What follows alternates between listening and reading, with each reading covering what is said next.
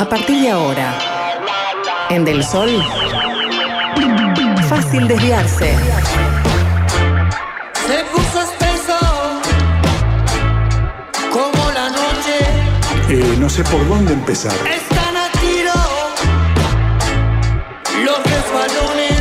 Conducción, El bondi lleno. Diego Sass, Gente en la calle. Juan Chuní. Producción. Jorge Valmeli, Todos comentan Nicolás Batalla, que la tormenta se va. Son nuevos aires. Y ustedes ya están en la oposición. Están en un juego independiente. Llegó la hora. Alguien me tiene que justificar que sea contradictorio. Se No, estamos, estamos en chiste, ¿no? de la cantora. Tratan de ser lo mejor posible. En el programa. Eso es una mediocridad, yo no entiendo lo que está diciendo. Que suena y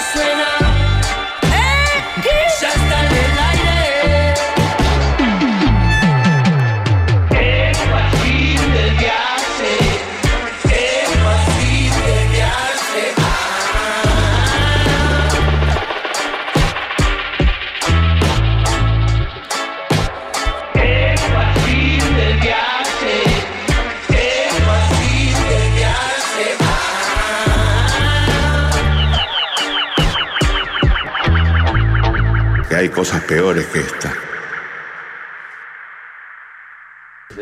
Muy buenas tardes para todos, ¿cómo andan? Bienvenidos a Fácil Desviarse.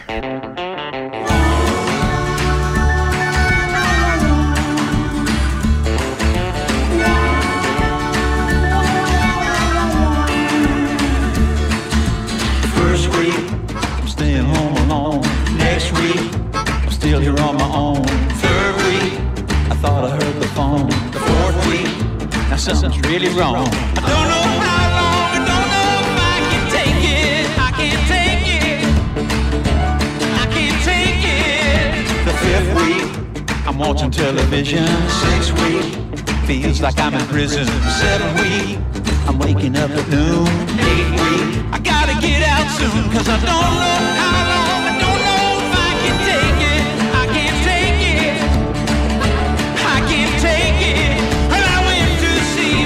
Hola Juanchi.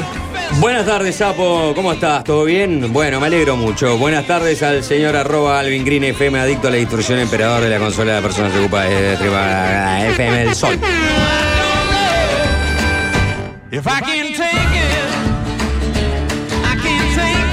Nicolás Batalla, ¿cómo andamos? ¿Qué dice Sapo? ¿Cómo estás? Bien, hoy Jorge Valmeli eh, no va a estar eh, entre nosotros. Pasó a la retaguardia. ¿Qué pasó? ¿Qué le pasó a Jorgito?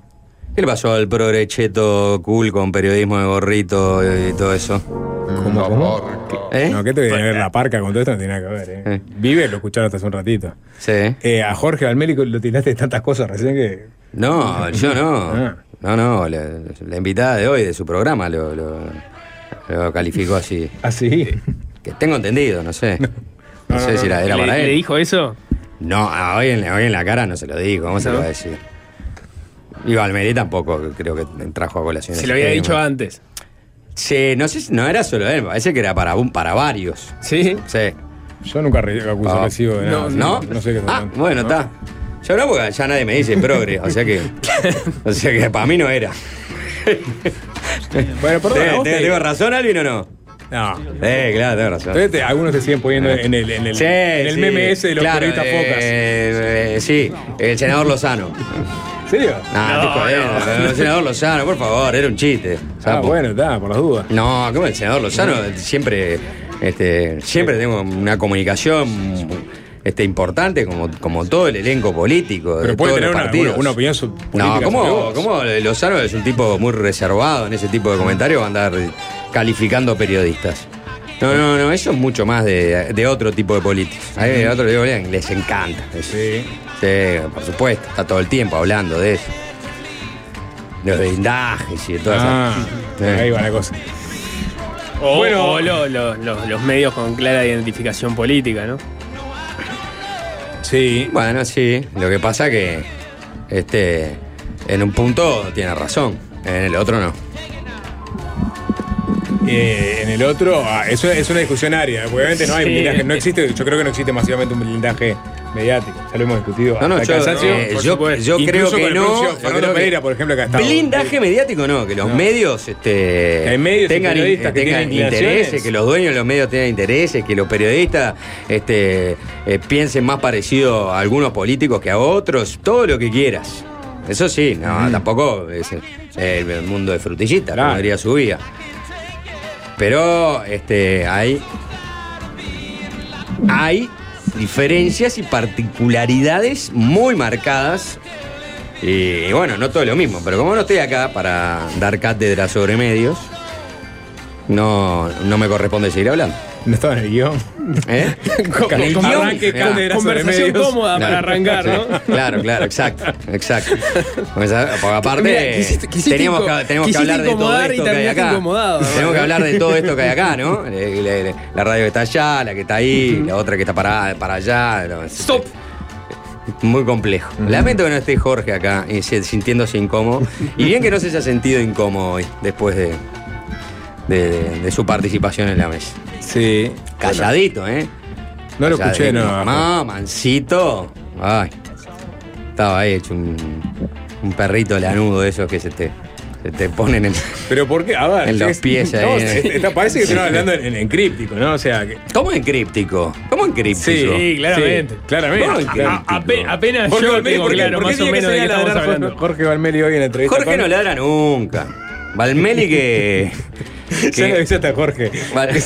Qué lástima que no estás porque vas a tener que Yo le dije. No yo sabía que venía por acá los tiros. Yo le dije, Jorge, ¿en serio no vas a estar, no vas a estar hoy al arranque? Bueno, mirá, le voy a mostrar. Tengo un audio acá. La gente me mandaba audios, ¿eh? Es increíble, mirá. No se lo, no se lo pasé a Alvin porque tampoco, no- ya no confío en Alvin tampoco. ¿eh? No se entiende nada, dice la gente. No se tiene nada, mirá, mirá, entiende mirá, nada. mirá. El punto es que mm, Elías medio. Pará. Lo, lo tenés en por dos. Bueno. Vamos a canalizarla para la radio, olvídate polémica. No un inconcebible que te encantaría conseguir la nota, así hacemos una fuercita para, para que ocurra. Sí, tengo una. ¿Quién es? Jaime Ross. Jaime Ross es un bueno, a veces es un inconcebible para todos. Ah, bueno, pero vos me pediste Es verdad, mío, sí. o sea, Te encantaría hacerle una nota Jaime Haceme la Ross. fuerza, Jorge, Ah, ahora. bueno, en vez Jaime para Ross. fácil desviarse, conseguímelo para mí para Pero, si nos pero va. por ahí, conseguís a Jaime, te daría cosa de fuera polémica y no así nos va. Ven. Ahí está. Jorgito hoy en su desempeño. Pues Te sentiste despechado porque. No, no, no, no. Porque para mí Patricia Madrid, que en algún momento dijo, yo pensé que le iba a preguntar eso, Jorge. Besos para el periodismo cheto, progre, cool, que nos da vida. Los porongo con gorrito. Les viste, van a amamos. pelear, Qué eh, tipo yo- rencoroso, Sí, ¿eh? Pará, vos, estoy leyendo algo. Son- Yo no me se sentí pone- aludido. Yo, pone- ¿Qué yo pasa? con eso no me siento aludido. No bueno, vos, vos sos un. A ver, yo voy a ¿Qué? dar una vuelta. Te aviso por la duda. Eso es para el periodismo. Vos sos cheto, progre, cool. Y, y le diste vida a Patricia Madrid y, y, y sos un porongo con No, gorrito. pero- Vos entras en todas. Nico. Yo no me, no me Nico. Nico. No uso gorrito. Nico no, no es cheto, no es cool. es progre. eh, y no usa gorrito. Nico, esta no es para vos. Jorge Valmeli. Toda está. Listo. Toda la categoría, ¿no? Jorge tampoco usa gorrito. No es Eh, cheto. No, es cheto. No es cheto. sí. Yo soy cheto si quieren. O sea, te sentís aludido porque, es el porque sos el único que entra en todas. No, dije que en una no entro. Sapo entran todas. No, yo no uso gorra. ¿Qué? ¿Qué no vas a usar vos? El que anda con gorro sos vos. No, hermano. pues a discutir si usás o no gorro. O sea, ustedes dos entran en todas menos en una cada uno. O sea, era- Básicamente hizo un globo y los englobó a los dos. Era, para los conductores del programa. Claro. Producción queda afuera. Eh, No, afuera. ah, que van a quedar afuera. Quedamos Se afuera. pone unos lentes Ah. de sol de marca y, ¿Qué tal? y- y se hace ¿Eh? que no lo. no- Yo bueno, vos pensé que, pensé no sé, que iba a estar picante ahí la entrevista, traen a Patricia Madrid, que eh, eh, polémica en el bar, ¿no? Estoy seguro Igual- que Jorge igual- se olvidó. Eh, ¿Eh? Yo no Estoy seguro que Jorge ¿Qué se se olvidó. va a olvidar? Yo no te esperaba decías- que Jorge la ¿Se tirara. acuerda eh, de, de- de- hasta, hasta del me gusta que puso Gonzalo Frasca después de haber hablado de Gonzalo Frasca con un, Pero es- eso es cuando lo señor siente que, personal. este, fabrica este. Pero eso es cuando lo siente personal. Él no lo sintió personal, este. Vos lo sentiste personal. No, no, no, no. Yo no lo sentí personal. No trate de sal. No trate de Estás hace media hora hablando en, de en esto. abogado de Jorge Valmeli. Yo Estás lo- hace media hora hablando de esto. ¿Cómo no lo vas a sentir personal? no, vamos 10 minutos porque entregan tarde la mesa siempre. O sea que ojalá fuera media hora.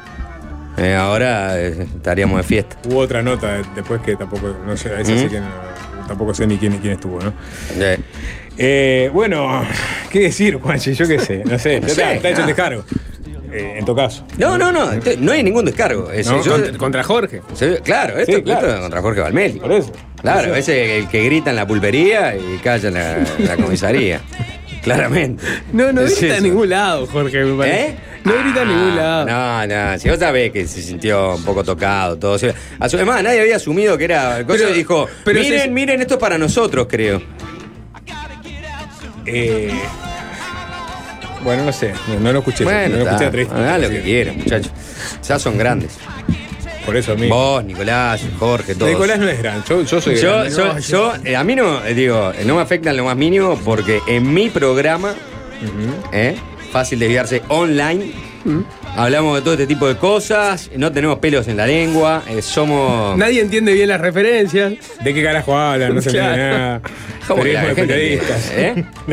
la, gente La, gente, sabe, la gente sabe, la gente sabe de lo que hablamos, la gente sabe muy bien de lo que hablamos. Quiero audios.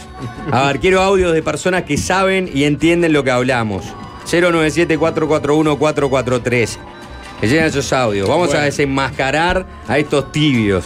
A Jorge Galmeli, a Nicolás Batalla, yo, a Divo no, Sass, eh, a todos. Y a, Alvin, que ahora es Waldemar, este, Waldemar, el Diego Camaño de Jorge Galmeli, ¿no? ¿Eh? Valdemar, que otro que se cagó. Que, se precia también de, hacer preguntas picantes. Se, precia hacer preguntas picantes. Sí, sí. Se precia, se precia. Pero ¿por qué tenía que ser una entrevista picante? Está en el, en el programa de. Carolina Cose y eh, ¿qué, qué- qué hace Pero picante? ¿Vas a perdonar a alguien hoy? No, pero yo estoy hablando. Digo, ¿qué pasa? ¿Eh? Sapo acaba de decir Para- por qué tenía que ser una entrevista picante. Y co- les comento que la invitada al final de la entrevista dijo: Yo pensé que esto iba a ser más picante. ¿Viste? Me decepcionaron. Claro. Uh, mirá. ¿Y qué querés? Si le pones a- a- al- a- al perrito lanudo de invierno, Jorge Valmeli, ¿eh? Se la ve a Patricia y ya, ya, ya. Se va por el pasillito así. Claro, no había nadie. Pa- Pablo, que es un pan de Dios. ¿Quién más estaba? Cuando no tiene peluca es un pan de Dios. No, no. Pablo, por eso no dije. Claro. Claro. ¿Quién más estaba? Maxi y Pachera. Pachela es un crack, anda en otra, todo el día fumado. ¿Y qué más? Y Maxi Guerra. Pasa que Guerra es una persona muy correcta. No muy se va a meter en el bar. No, no, es muy correcta. No, no, su vida no es eso. Su vida pe- cultural, periodística, gato. Su vida en general, yo lo conozco mucho, Maxi. Este, y no, sé que no es así. Este, y bueno, está. Yo por eso, yo dije, ¿qué- ¿cómo que no va a estar Valmeli hoy? ¿Por qué está excusado? Ah, entiendo que, que, que- que haya sido como un poco traumático para él. Eh, bueno, hay unos audios, eh, Alvin, te aviso por las dudas, no sé si tenés acceso. Otros dicen, les mandaría un audio, pero no entiendo de qué hablan. Bueno, no, hablemos de. 100% con Juanchi, dice uno por acá. Digo, digo, Está. hay un apoyo Hay- acá. hay un apo- huestes. Hay un apoyo, Juanchi. ¿Eh? Te aviso. Hay gente que está 100%, 100%. comprendió todo- sí. toda la conversación. Tienes razón, pues ¿Eh? ya empezaron la gente a calificar lo que fue la nota de, de la mesa. Sí. Ya pasaron a decir ¿Eh? no, si fue Claro. flojita o no, Ya, si fue sí, picante. sí. Eh, en fin. Eh, Sí, pero se lo dijo la propia invitada. Juanchi, vos con Macri fuiste un cocker spaniel. Pero Macri fue el mejor presidente de toda Argentina en los últimos 100 años. Vamos a decir las cosas como son también, ¿no? Dejate pensando. Sí, eh, con un cocker Spaniel, sí, fue todo caliente, No, Macri. no acá. recuerdo que se haya ido copado Eh, claro. Macri de la nota. ¿eh? Eh, Le, nombré como tres encuestas que le daban este, como, eh, o espantoso. ¿Qué se va? Y aparte el cocker Spaniel es un perro, es un perro sorete el cocker Spaniel. Yo tuve uno. sí. Eh, claro. Sí. Sí, sí. Eh, Eh, es bandido, te, te, te ladra y pa, eh, garronero. Pasó la canosa, dijo que Balmeni no puede ser tan baboso. sí, sí, sí. Pues. Bueno, la gente había que decirlo y lo dijiste, por más que no sepa. Todos sabemos. A ver, a ver. Claro que todos sabemos. Todos, qué Ah. peligro, alguien va controlando ahí. Vamos a palabra sí, a palabra, porque puede salir cualquier cosa y quedar muy comprometidos a la- a- al arranque de este programa. ¿eh? Muy comprometidos. Muy comprometidos. Bueno, en fin. Este. Sí. Pasemos a otra cosa. Se te llenó de millennial eso, Juan. La, la verdad. Este, este, este dicho no lo tenía. Es más ¿Eh? tierno que teta de monja hoy la mesa. Más tierno. Sí. ¿Qué, qué es lo que volvería tierno una teta de monja? Ah, Nicolás, esas preguntas no se hacen, no seas malo. O sea, hacela en desayuno. 100% contigo, Juanchi. Eh, la verdad que sabes que Patricia Madrid dijo que te habían visto en el faro de punta. Ay, qué peligro. Y, y había, Seguía, más, había más, ¿eh? Ah, había más, ¿no? ¿Eh? Sí, sí. Estuve en el Faro Punta Carretas un par de veces. Eh. Eh, Bueno, gente indignada con Jorge por diferentes cosas. claro, ¿No? claro. No, no, pues, digo, hoy, yo- hoy la verdad que es, es un antes y un después, ¿no? La, la verdad, hoy se terminó. No sabía que era época de cosecha de frutillitas. Se, ah, se- se terminó, ¿no? El Jorge Valmeli ácido, ¿no? El Jorge Valmeli eh, que Del incomoda, fango. del fango, eso. Nada. Eh, que- ah, vamos a ponerle un, un- un nombre a Jorge, le pido a la audiencia. ¿Eh? Este. Un, eso. Imagina un, un, per- un perrito lanudo de invierno, así. Que se te acomodan los pies a la estufa. Juanchi, ella le mojó la oreja, le dijo que decirle, pensaba que le iban a picar más y Claro. todos achicaron, tenés Ah, razón. Sí, la, la cerró divino, Patricia Madrid. Vino, eh, pues, ¿no? La cerró divino. Vos, ¿para qué me además, trajeron? además con esa, con esa no salís, no salís nunca mal parado, ¿no? Porque puede haber estado picante la nota y ¿Eh? si decís, ah, pensé que iba a estar más picante, es como que la pasaste Claro. bien y siempre es una sobrada. Sí, sí, sí. Digo, ah, yo no soy crítico de otros programas, para mí la desaprovecharon. Quiero decirlo, ¿no? Eh, Y me la no, no escuché, no, Arrugó no escuché, Jorjote, no, no, muy no, mal. no, no puedo opinar Arrugó sobre una cosa que no escuché. muy ¿Eh? mal. No, no opino sobre cosas que no escuché. Pero, Igual, Jorge Tibieli, Jorge Blandelli, nombre que están proponiendo. Se acabó, se acabó, y se acabó ese, eh, ese, ese Waldemar que, que ¿no? Que, que- que también, que supuestamente incomodó, pero nada, cero, cero, cero, escuchó, otro, otro, otra farsa, ¿no? Bueno, bien. Eh, no sé por dónde. No quiero ser Eh, duro eh, con mi eh, compañero de trabajo, ¿eh? No, bueno, ya, Pero Waldemar ya está, ¿no? También. ¿En qué sentido? Bueno, ya está, ya se, hoy, se, hoy se- hoy se- se le cayó la, cara- la careta. Ah. En fin. Porque no fue incisivo. Mm, No, no fue No sé, no, él no es incisivo. Él, Punzante, eh, Aldemar dice las cosas como le salen, claro, y te deja ahí metido, ¿no? Muchas veces. Lo que Muchachos, ¿por qué no le hacen una nota a ustedes y se compara? Ah, bueno, eh, bien, bien, oye. Nosotros ya le hicimos una nota a Patricia Madrid, a Viviana cuando Es sacaron verdad, el, cuando sacaron el libro. el libro de Sandic. Ujú. Es verdad, sí. La mema de los galanes. Increíble, ¿no? Este. Hoy por la mañana tomando ese biberón, tranquilo al caminar, ¿no? Es indignante, ¿eh? Me, Siento me que gustó no un quiero mensaje. pelearme a, Por a- suerte, a tu claro. rant Por de suerte. todo contra todos, pero por otro lado me divierte mucho. No me sé si gustó un mensaje, la mesa de los livianos. Ah, sí, sí, sí. Sí, impresionante. Eh, ni Barros Esqueloto levantaba esos centros. Claro. Eh, Es increíble, increíble. Y sí, está, lo tenés a Rafa ahí este, trabajando a todo tramo, sé cuánto, le dejan este, a pobre Pablo que cargar con toda la responsabilidad, este, ro- rodeado de, de- de- de- del Pache. Que, ahí lo que es el Pache, el loco más divino que hay. ¿no? Este, y este, Jorge Blandel y el Maxi Guerra, y bueno, está.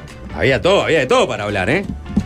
Todo picante, ¿no? O sea, imagínate, eh, to- eh, todo el polémica en el bar, todo lo que hay en el programa, las notas, lo- los, los quilombos que hay en el programa. ¿No ese. hablaron de eso? No, no digo los quilombos internos, digo cuando va gente. y- ¿Cómo? ¿No hablaron de eso? ¿No? Yo no la escuché.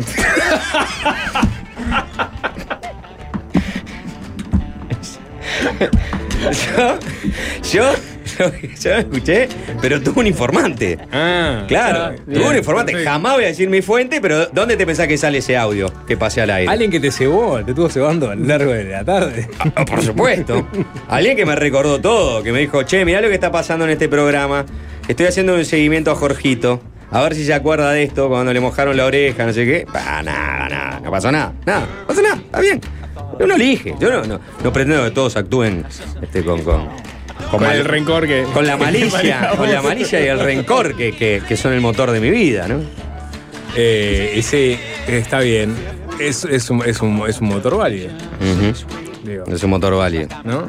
Otra tibieza, ¿no? Es un De motor válido, porque, porque si saca lo mejor de vos como comunicador, lo vamos a avalar. Te vamos a inyectar. Ah, más- claro. Más, más ese combustible. Exacto. Mientras, mientras lo pueda facturar. Mientras lo puedas facturar, ¿Eh? si eso después te, digamos, te repercute en tu vida personal de forma ¿Eh? negativa, No, bueno, lo podemos trabajar. No, no, no, por, por supuesto que no, Este- no, no, repercu- no repercute. porque, Sí. Este. Este. La verdad, no ofende. ¿No? ¿Quién lo dijo eso? Sócrates, Artiga, Emil de Beauvoir. ¿Quién lo dijo eso? Tibio con las ideas, tibio con la persona. Bueno, sí, lo doy de Jorge. Tibio con las ideas Eh, bullidito con la persona. Claro, sí, sí, no, la verdad, este, impactante, impactante lo de Jorge. ¿eh? Eh, Qué bien. Bueno, yo creo que ten- esto merita cortar y, y retomar el- la charla o lo que haya para informarle. Hay un, un audio, un audio, un audio más, un audio más. Escuchame, le dicen polébola al programa y no se animaron, ¿eh? Bueno, no sé, no, no, no, hablaron del programa, según este yo. Ah, no, Dice ¿qué? alguien que sí hablaron. Hablaron, hablaron, perfecto. Em, por favor. ¿Qué pasó? No, que los mensajes son digo, la, la audiencia. Y la gente es- es lo sabía más- al final. ¿viste? La gente sabía, estaba ahí, estaba latente. No, mucho, Quedó como, como mucho apodo para "Uy, está, está mucho bien". apodo para Jorge y cambio de nombre para la mesa. Claro, es lo que este- está llegando. Claro. Mucho, mucho. Eh, trajeron una Ferrari y la trataron como un Twingo. Un desastre. Un desastre.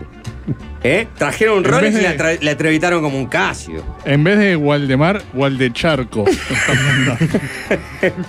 Y sí, sí, todo, todo, pero había, si había jugo para sacar ahí, entrevista, por favor.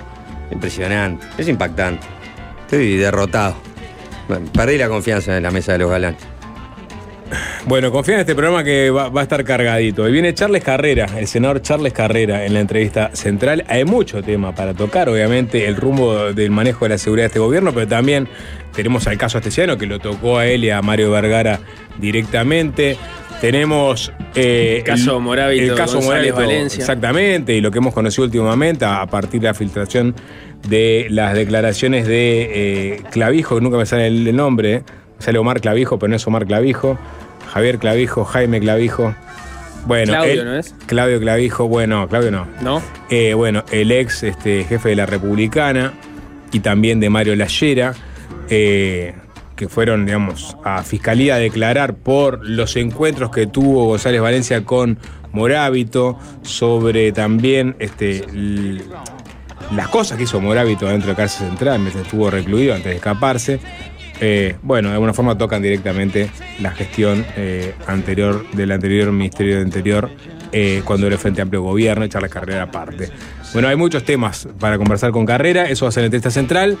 Eh, ahora, Jorge Clavijo.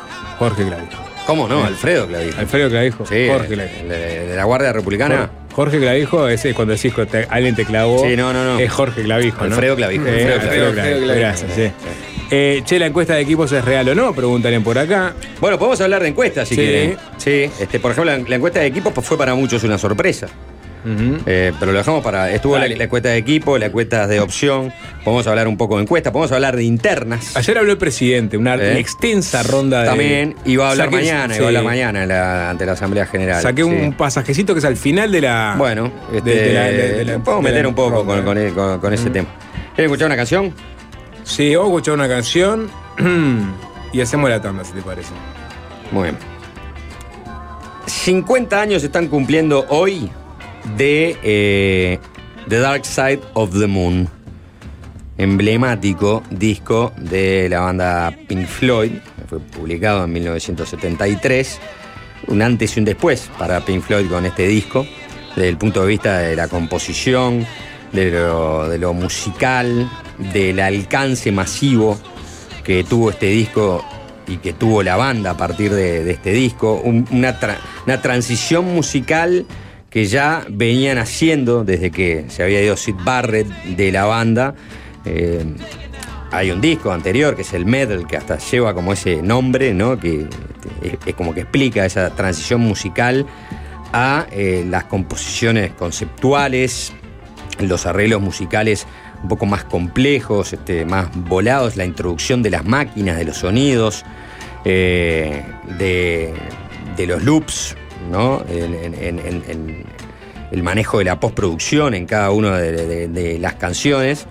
Es un gran disco que hoy está cumpliendo 50 años, seguramente en algún momento en Suena Tremendo le vamos a dedicar todo un programa eh, algún domingo, si no, eh, este seguramente no, pero el próximo muy probablemente que sea así. Y es difícil eh, elegir una canción de Side of the Moon, digo, porque es un disco que se escucha de principio a fin. A mí me remonta a una época en particular que es el año 1997. Tenía el CD y tenía este, un Discman. Y, por lo general cuando me iba a dormir, ¿no? Pitadita, auriculares y a veces te podía llegar a escuchar hasta dos veces enteras el disco y a veces me quedaba dormido a mitad de, de- la primera escucha. Pero seguro que si en un momento estabas por entrar en, en algún tipo de... ¿De qué te reís, Sapo? Parece Rodolfo Pereira. ¿Qué? Vos, alguien que te comparó a vos con Rodolfo Pereira. ¿no? ¿Qué pasa con Rodolfo Pereira? Que viste que Rodolfo Pereira cada tanto tiene, viste, esos arranques en donde se enfrenta contra alguien. Sí, que no sí. sabes muy bien contra quién es. Sí, ¿no? sí. ¿No? Viste que está como Eh. enojado, enroscado así. Un genio el negro Pereira. Un grande, sí. Eh, seguramente no lo está eh. mirando y no, no se enteró bien de. Una vez que se, agarra a piñas con un amigo. eh, el negro Estaba Pereira. en la Venecia, de Sí, en la Venecia de Rivera, ¿te Sí, acordás? ¿Quién sí, tenía claro, razón? Sí. Eh, Creo que el negro Pereira. Sí, tenía sí. Eh, Es, es un polvorita, ¿no? sí, sí. Porque tampoco bueno. fue. No, o sea, se- eh, la No, mejor. por- por ¿te eso- por eso no la mano. Pereira Pereira.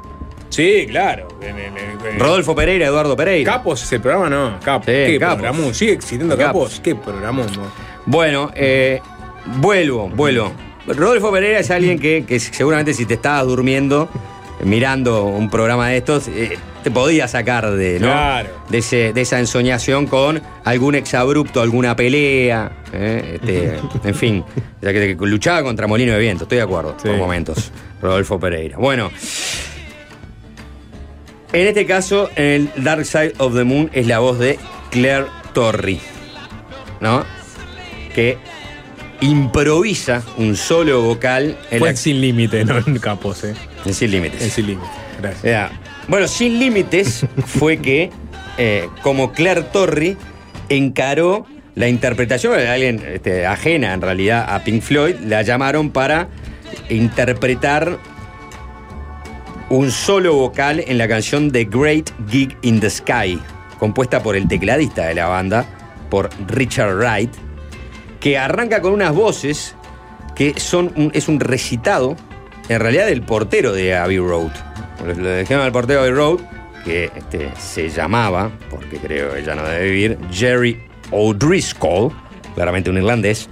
Le dijeron, Jerry, ven y recitate esto para el arranque de esta canción. Y él con una voz que, que ahora hay que escucharla porque eh, parece como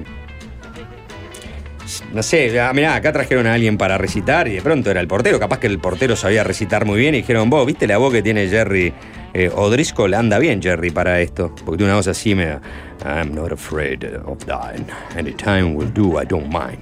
Why should I be frightened of dying? There's no reason for it. You've got to go sometime, ¿no? Que era como una cosa que va diciendo ahí en la introducción, con un colchón de teclas. Básicamente dice, y no tengo miedo de morir, cualquier momento está bien, no me importa. ¿Por qué debería tener miedo de morir? No hay razón para ello. Tienes que irte en algún momento. Después aparece otra voz, la de eh, My Phony Watts, que dice, I never said I was frightened of dying. Nunca dije que tuviese miedo de morir y es esta la temática, entre otras, del disco, ¿no? La muerte y especialmente en esta canción. Entonces cuando llega Claire Torrey para grabar, Claire Torrey le dice, bueno, ¿qué hago? ¿Cuáles son las líneas? ¿Cómo encaro la...? Dice, bueno, mira, este... A mí me aterra mucho la muerte. Yo, si a vos te pasa lo mismo y te parece la muerte algo horrible, pensá en la muerte. Pensá en la muerte y tratá de. Y si no es la muerte, pensá en algo que te provoque mucho terror, mucho miedo, ¿no? Que te genere como, como un vértigo y dispará la voz. Y bueno, y Claire Torrey disparó la voz. Cuenta la anécdota que salió totalmente de- del estudio después de grabar y dijo, pa, perdón, si quieren podemos hacer otra cosa, podemos grabarlo de vuelta. Estaban todos diciendo, no, no, no. Ya está. Gracias, Claire Torri. Vamos a homenajearla también a Claire en esta The Great Gig in the Sky.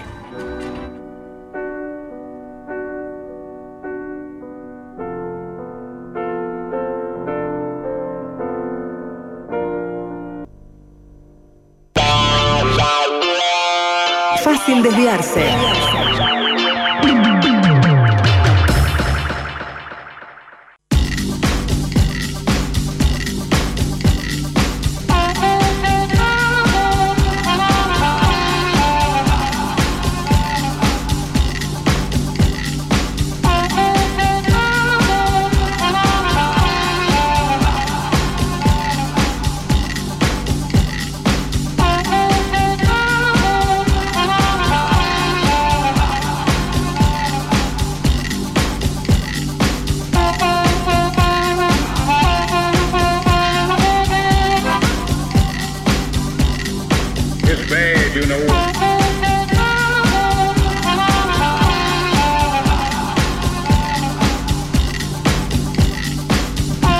en vísperas de la exposición que el presidente haga mañana en la Asamblea General, en el Palacio Legislativo.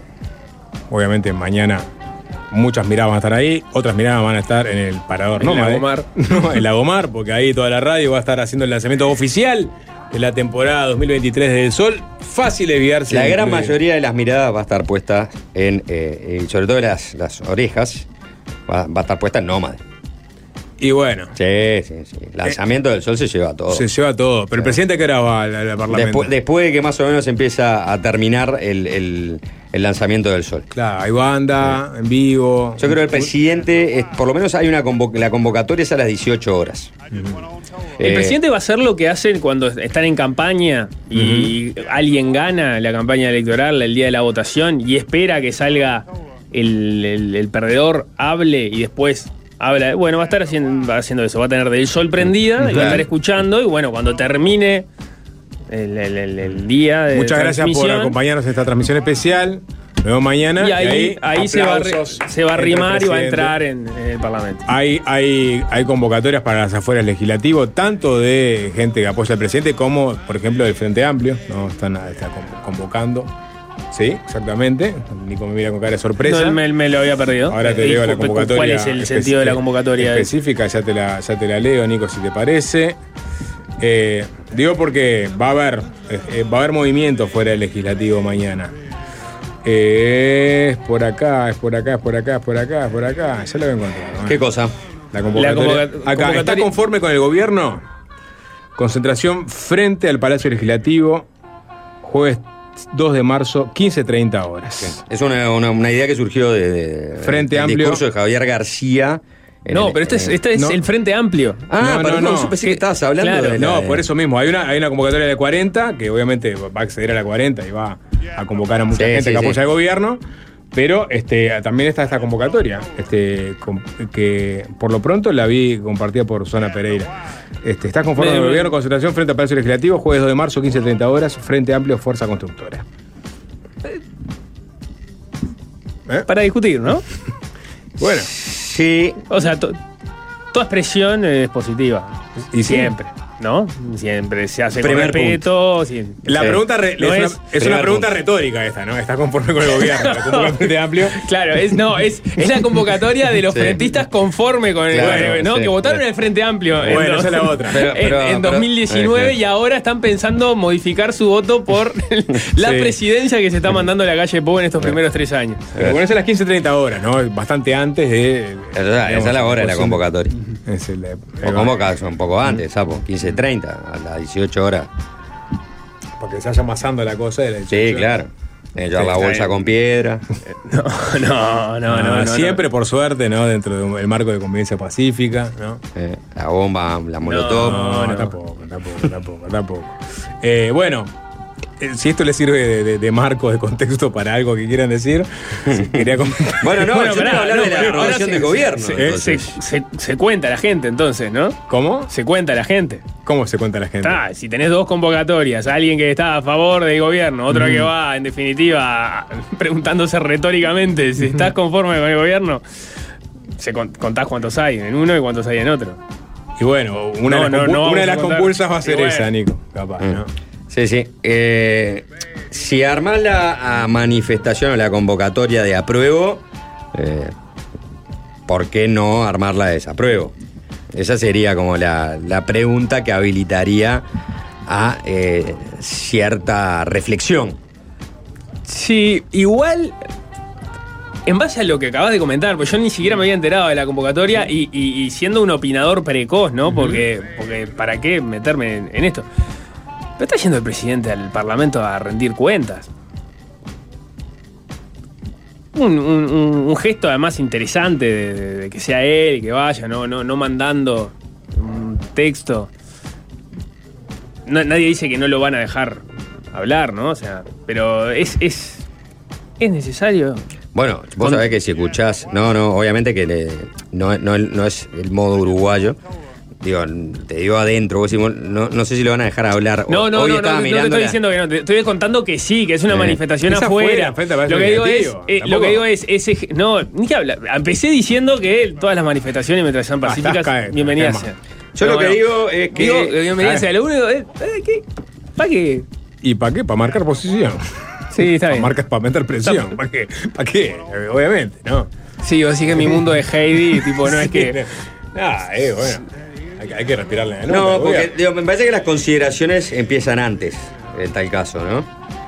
¿Qué significa que el presidente de la República vaya al Parlamento a rendir cuentas? Bueno, significa una instancia donde esos eh, dos poderes, de los tres poderes más este, relevantes después del, del periodismo y la comunicación este, en una democracia, o sea, el legislativo, eh, los representantes del pueblo, por decirlo de alguna manera, con el ejecutivo con el presidente, se juntan, ¿no?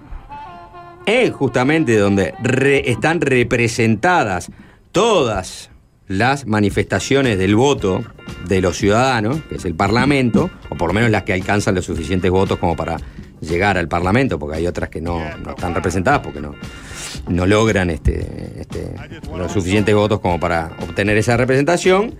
Y es una in- instancia de rendición de cuentas y de anuncios, de hoja de ruta, que forma parte de esa manifestación republicana de los dos poderes, dos de los tres poderes públicos más importantes, eh, articulando, interactuando entre sí. Hasta ahí una descripción eh, muy austera y neutra y formal de- del asunto. Vos decías, Nico No hay decía. interacción, es, es una. Sí, es un moplo del presidente también, Claro. digámoslo que Bueno, hasta la le compré cuatro computadoras a la escuela de Por eso. Cerrillo, Es decir, ¿no? Nico dice, bueno, el presidente tiene el gesto y no manda al otro. Bueno, no, pero el presidente sabe que le conviene, por eso va. Sí, está bien. No, ni Ah, que hablar. Entonces, eh, Pero no deja de ser una cosa de. entonces está bien, o sea- No, na- nadie, creo que nadie se ha opuesto. y- voy a, a- a lo siguiente. Convocar a, este, no sé, una, una juntada, como se le llame, ¿no? De respaldo al presidente. Es claramente convertir eso en un acto político. Es- sí, sí. sí. un acto político y un acto ya político-electoral, porque uno vive como en campaña electoral. Perdón, el afiche dice Comité eh, Nuevo París Norte, abajo, eh, costadito. Entonces, Amplio, digo, por la duda que eh, capaz que. está- y ahí lo puedo decir, está bien, está mal. Bueno, es lógico, va a hablar el presidente. Entonces, capaz que los ciudadanos que quieran eh, respaldar al presidente, y bueno, pueden ir. Eh, eso, eh, o esa convocatoria hace. El otro día, no, pará, si, si lo que quieren hacer es utilizar esta instancia como para mostrar fuerza, bueno, Nosotros también. Nosotros también. Y ahí ya empezás en una discusión que es válida, eh, este, o por lo menos el punto de partida de la discusión ya está habilitada. ¿no? Me convenciste. Me convenciste. ¿Viste si pasara eso cuando se encuentren en la Avenida de las Leyes? ¿no? Los que van a apoyar y los que van a repudiar al gobierno empiecen a conversar y. Sí, sí. Pero no, le vas a que está. Eh, ahora, viste, la gente ya está. ¿Quién tiene piedra? Yo. Eh, ¿Cómo se arma la molotov? Sí. Dale. Bueno, Bueno. no, está la, la- la- ¿Quieren ir rápidamente por la, la encuesta de opción? Vamos. Vamos a las encuestas. Sí. Ah, yo voy con la encuesta si quieren de opción. Dale. Yo Este- de- tengo acá la de equipos. La de opción que eh, ayer, ayer fue publicada. eh, una muestra ta, de 810 casos, entrevistas telefónicas, para dar dos, dos aspectos de, de la ficha y cuándo se realizó la encuesta, que también es importante, fue del 15 al 24 de febrero, ah, hace las últimas semanas. Bueno, ¿qué arrojó esta encuesta de aprobación de gestión del gobierno? Que los que dicen que la gestión es muy buena son el 11%, los que dicen que la gestión es buena el 32%, o sea, 43% de las personas aprueba la gestión del gobierno. 13% dice que es muy mala, 16% dice que es mala, o sea, 29% desaprueba y 27% dice que no es ni buena ni mala. Ahí están los del medio, yo creo que hay tres fuerzas relevantes. ¿Cuál es la mayoría? Los que piensan, los que aprueban la gestión del gobierno. Ahí está la mayoría. La del 43%. Después viene la siguiente, que es la de los 29% que desaprueba, y después están los 27% que entienden que, bueno, que ni para un lado ni para el otro, ¿no? Los del medio. Si miramos la serie histórica de aprobación de, de este gobierno, bueno, vamos a ubicarnos que al principio estaba en 62% de aprobación y hoy está en 43, cayó a 43. Escuchando a cualquiera de los analistas te dicen esto es normal y de hecho un 43 en este momento, eh, cuando empieza a correr el cuarto año del gobierno y el entendido de lo que muchos dicen que el tercer año siempre es el más complicado, bueno, es una muy buena aprobación. La de 43% se podía situar en las buenas aprobaciones que tuvieron eh, Mujica y Tabaré Vázquez en su primer periodo. Y la desaprobación a la inversa. Arrancó en el 11% al inicio del gobierno y está en un 29%. Los que dicen ni fu ni fa siempre han mantenido casi en una este, línea bastante estable y recta, ¿no? Porque eran 22 al principio y son 27 ahora. Cuando vamos a la aprobación del gobierno según el voto anterior, bueno, ahí vemos lo, lo polarizado, ¿no? Lo polarizada que está la sociedad uruguaya en definitiva en sus opciones políticas. Porque en el Frente Amplio, mala o muy mala, es el 60%. Y este, los que dicen que es buena o muy buena son el 9%. ah, de los que votaron al frente en la elección anterior. Y en los partidos de la coalición multicolor dicen buena o muy buena, 73%, y los que se lo desconformen, mala, muy mala, son el 6%. Casi te diría que son espejos, la una y la del otro. ¿no? Y los que dicen ni buena ni mala, en un lugar son 21 y en otro lugar son este, 30 en el, en- en el Frente Amplio. Y después quiero ir a, las dos siguientes preguntas y ya te doy pie a vos, Nico. ¿no? Aspectos positivos de gestión del gobierno durante el último año. Le preguntaron a los 810 encuestados. Y ahí es como que se diseminan las opiniones en diversos temas. No, no hay un tema claro. ¿Cuál ha sido el, el aspecto del gobierno que más le ha gustado? Bueno, eh, un 7 dice mejoras económicas, gestión, un 7 dice liderazgo, transparencia, un 6 dice políticas, ayudas sociales, un 5 todavía dice manejo de la pandemia, eh, un 5 dice buena gestión en general, obras, dice un 3, la reforma educativa, señala un 3 así, ¿no? Y este, eh, bueno, no le ha gustado nada del gobierno en el último año, un 31%. Y si vamos a la otra pregunta, que es los aspectos negativos de la gestión del gobierno durante el último año. Y ahí sí tenemos dos aspectos visiblemente eh, convocantes de las opiniones negativas del gobierno. ¿Cuáles arriesgarían que son? Seguridad. Seguridad y economía. Seguridad y economía, no. Economía sí, o sea, las políticas económicas, ¿no? Lo que tiene que ver con los precios, con la inflación, con los ingresos, con mi salario, con el salario real, en fin, con la política salarial de este gobierno. Esa es la segunda más convocante, la segunda opinión más extendida. El 19%, cuando le pregunta un aspecto negativo de la gestión del gobierno en el último año, señala eso. Pero el 24%, y esa es la mayoría mayor, dice otra cosa. ¿Es el tema de coyuntura de los últimos meses? Sí. Corrupción o, o similares. El caso Astesiano, corrupción. Caso Astesiano, Astesiano, corrupción, corrupción Astesiano, 24%. Lo cual es un, un indicador eh, que, primero, si, si se lo preguntan a cualquiera, cualquiera va, va a decir, ¿qué te parece que ha jodido más el gobierno en el último año que ha sido? Bueno, no, bueno, el caso Astesiano. ¿tá?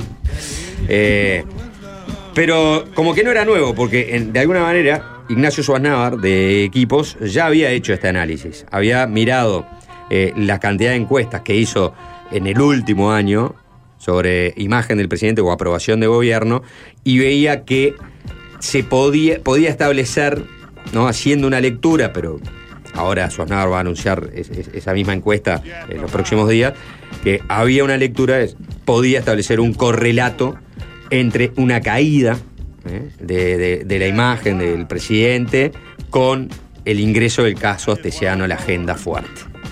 Eh, eso en sus mediciones le- le- se, se notaba, se veía. O sea, había la posibilidad de establecer ese, esa causalidad o ese correlato.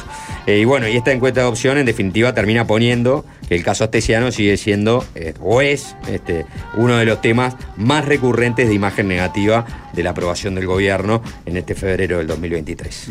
Bueno, hubo también, se dio a conocer una encuesta de equipos sobre simpatía política, ¿no? Eh, o sea, la pregunta clásica de si las elecciones fueran hoy, ¿a qué partido votaría? Eh, Lo curioso es, no, no la dio Suaznavar, en realidad se le hicieron llegar dirigentes políticos a, subrayado, bueno, una encuesta contratada por este, los partidos políticos y eso fue lo que dieron a conocer.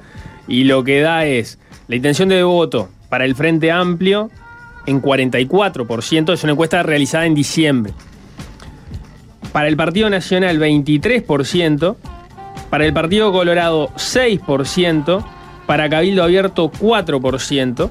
El Partido Independiente no mide en, relación a, O sea, tiene, tiene cero, digamos, está, hay por supuesto un margen de error. Sí aparece con un 1% el PERI. Perdón. Y eh, bueno, otros partidos también aparecen con uno, 16% de, de indecisos.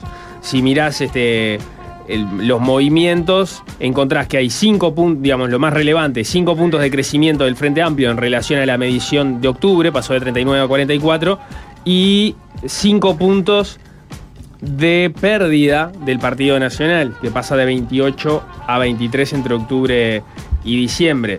Si lo miras por bloques, la coalición multicolor tendría 34% entre todos sus partidos y 44% del Frente Amplio, o sea, 10 puntos de diferencia entre el Frente Amplio sobre eh, eh, la coalición multicolor, teniendo en cuenta eso, un 16% de, de indecisos, que es un número bastante parecido al que había el mes anterior, que era de 17. ¿Cómo es? ¿Cómo da Cabildo y Partido Colorado, Nico? ¿no?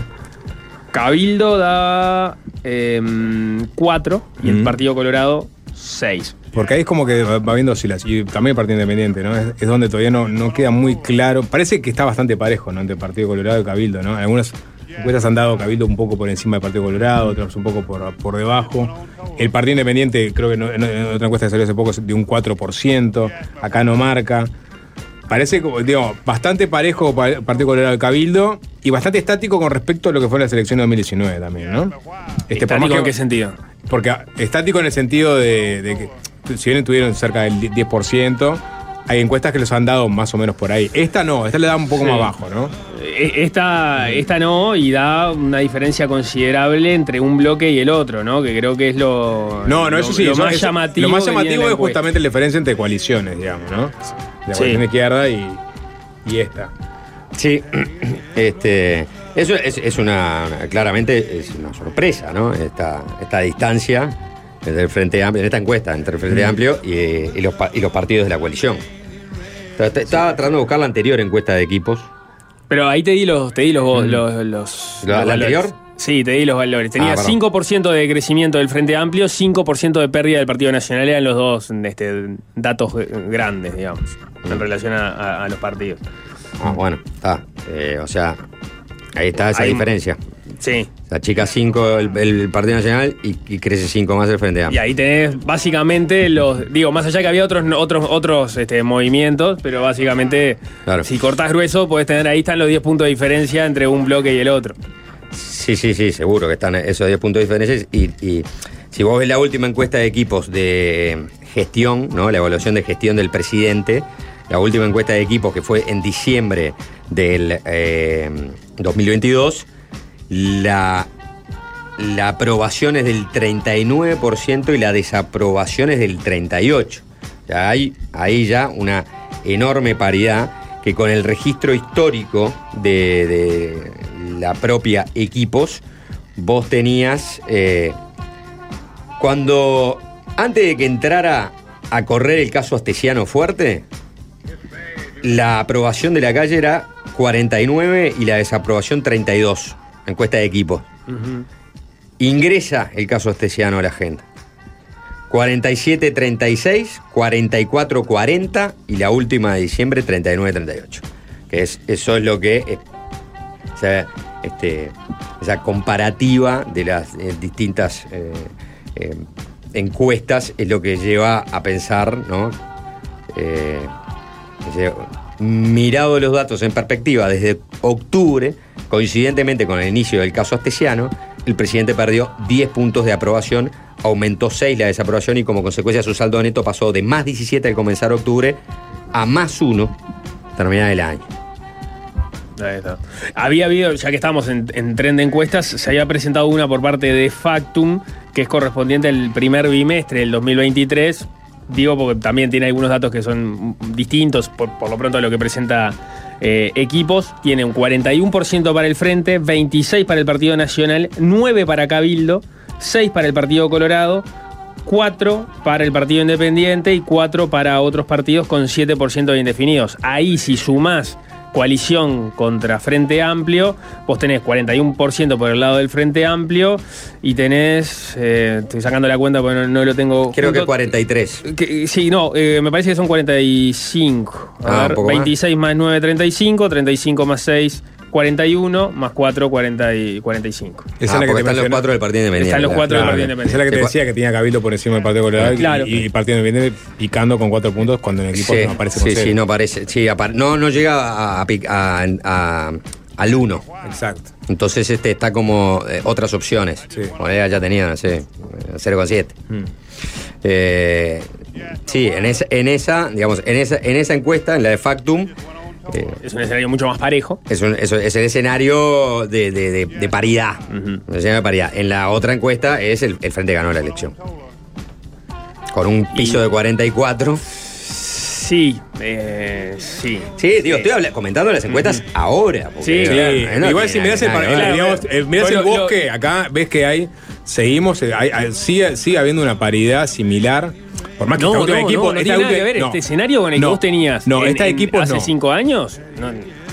pero el frente no, no estaba nunca en, eh, arriba de 40. Está en Sí, 39. Lo que, lo que, lo que, Y lo el que que quedó 41. el- Bueno, el Frente Sí, Amplio o sea, iba a ir Depende de recuperando. cuenta que agarre, Nico. O sea, No, iba a recuperando. recuperar. Iba, claro, ni que Ah. hablar con se esperaba que el Frente Amplio creciera, pero Ah. tenía unas intenciones de voto mm, bastante bajos. Yo no recuerdo, tuvo 39 en octubre del, del, del 2019. Ujú. No sé si tenía mucho. 39 Sí, eh, en, en la elección. Claro. Ah, Y bueno. Me parece que en después, después había que no- rearmarse.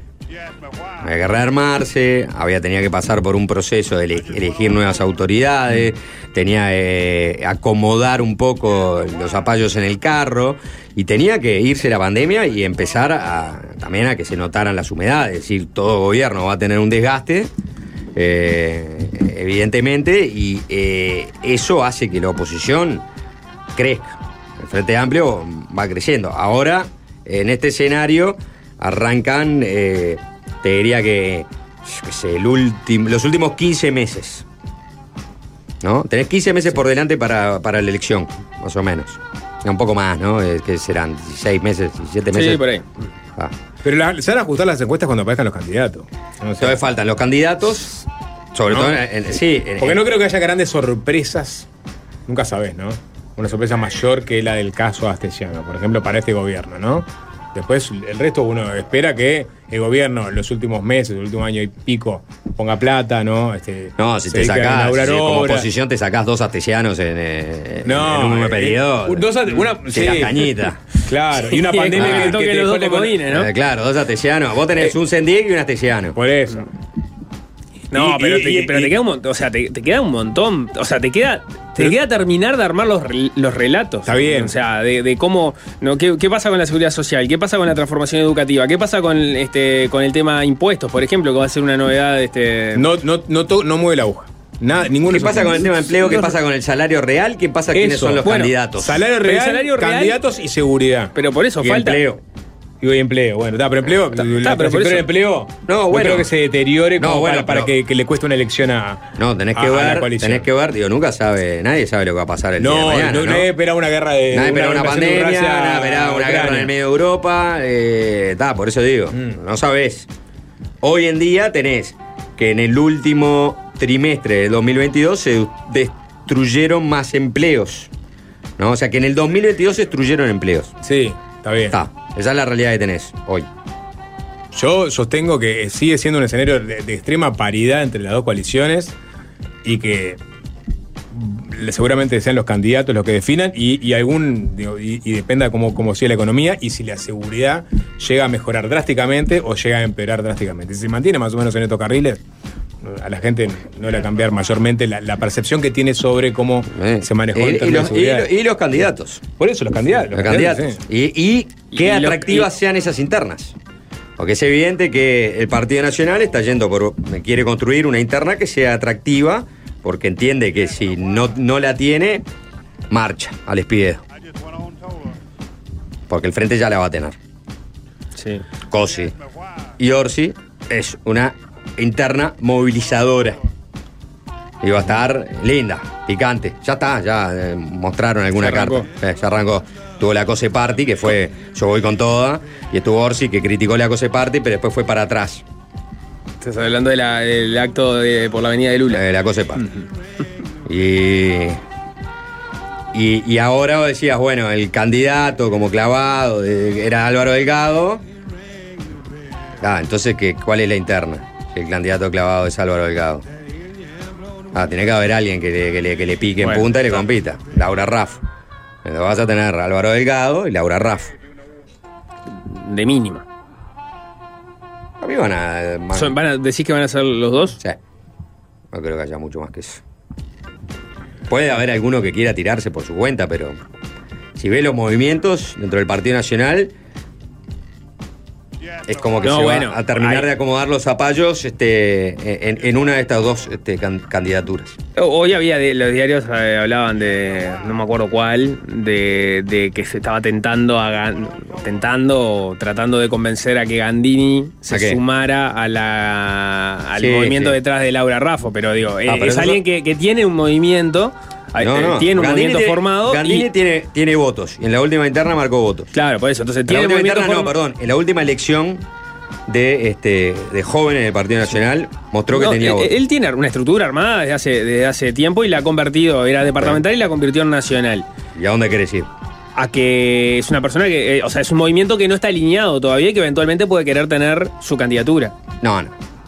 ¿Está? ¿Qué, Yo le digo, pasa, ¿Qué hoy- va a ser Gandini el candidato? Me aburre un poco.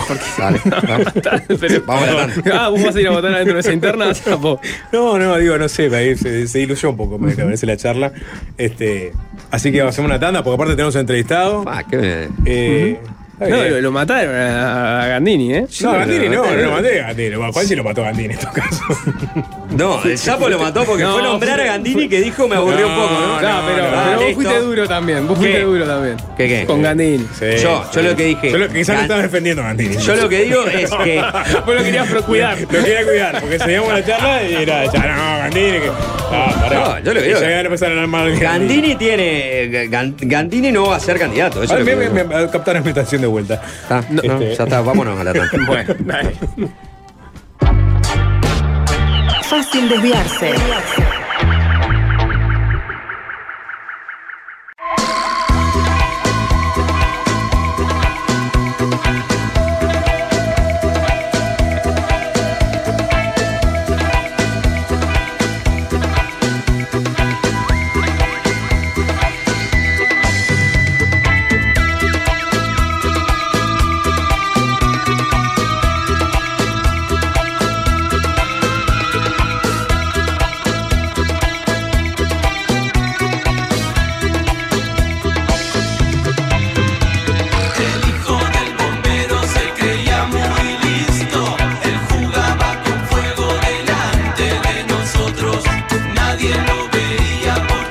Se cumplen tres años del gobierno de Luis Lacalle Pou, también tres años de que el Frente Amplio cambió del lado del mostrador y volvió a ocupar la oposición. Ha sido una etapa intensa para el senador Charles Carrera, a quien podemos definir perfectamente como uno de los legisladores más combativos de la izquierda en el Parlamento.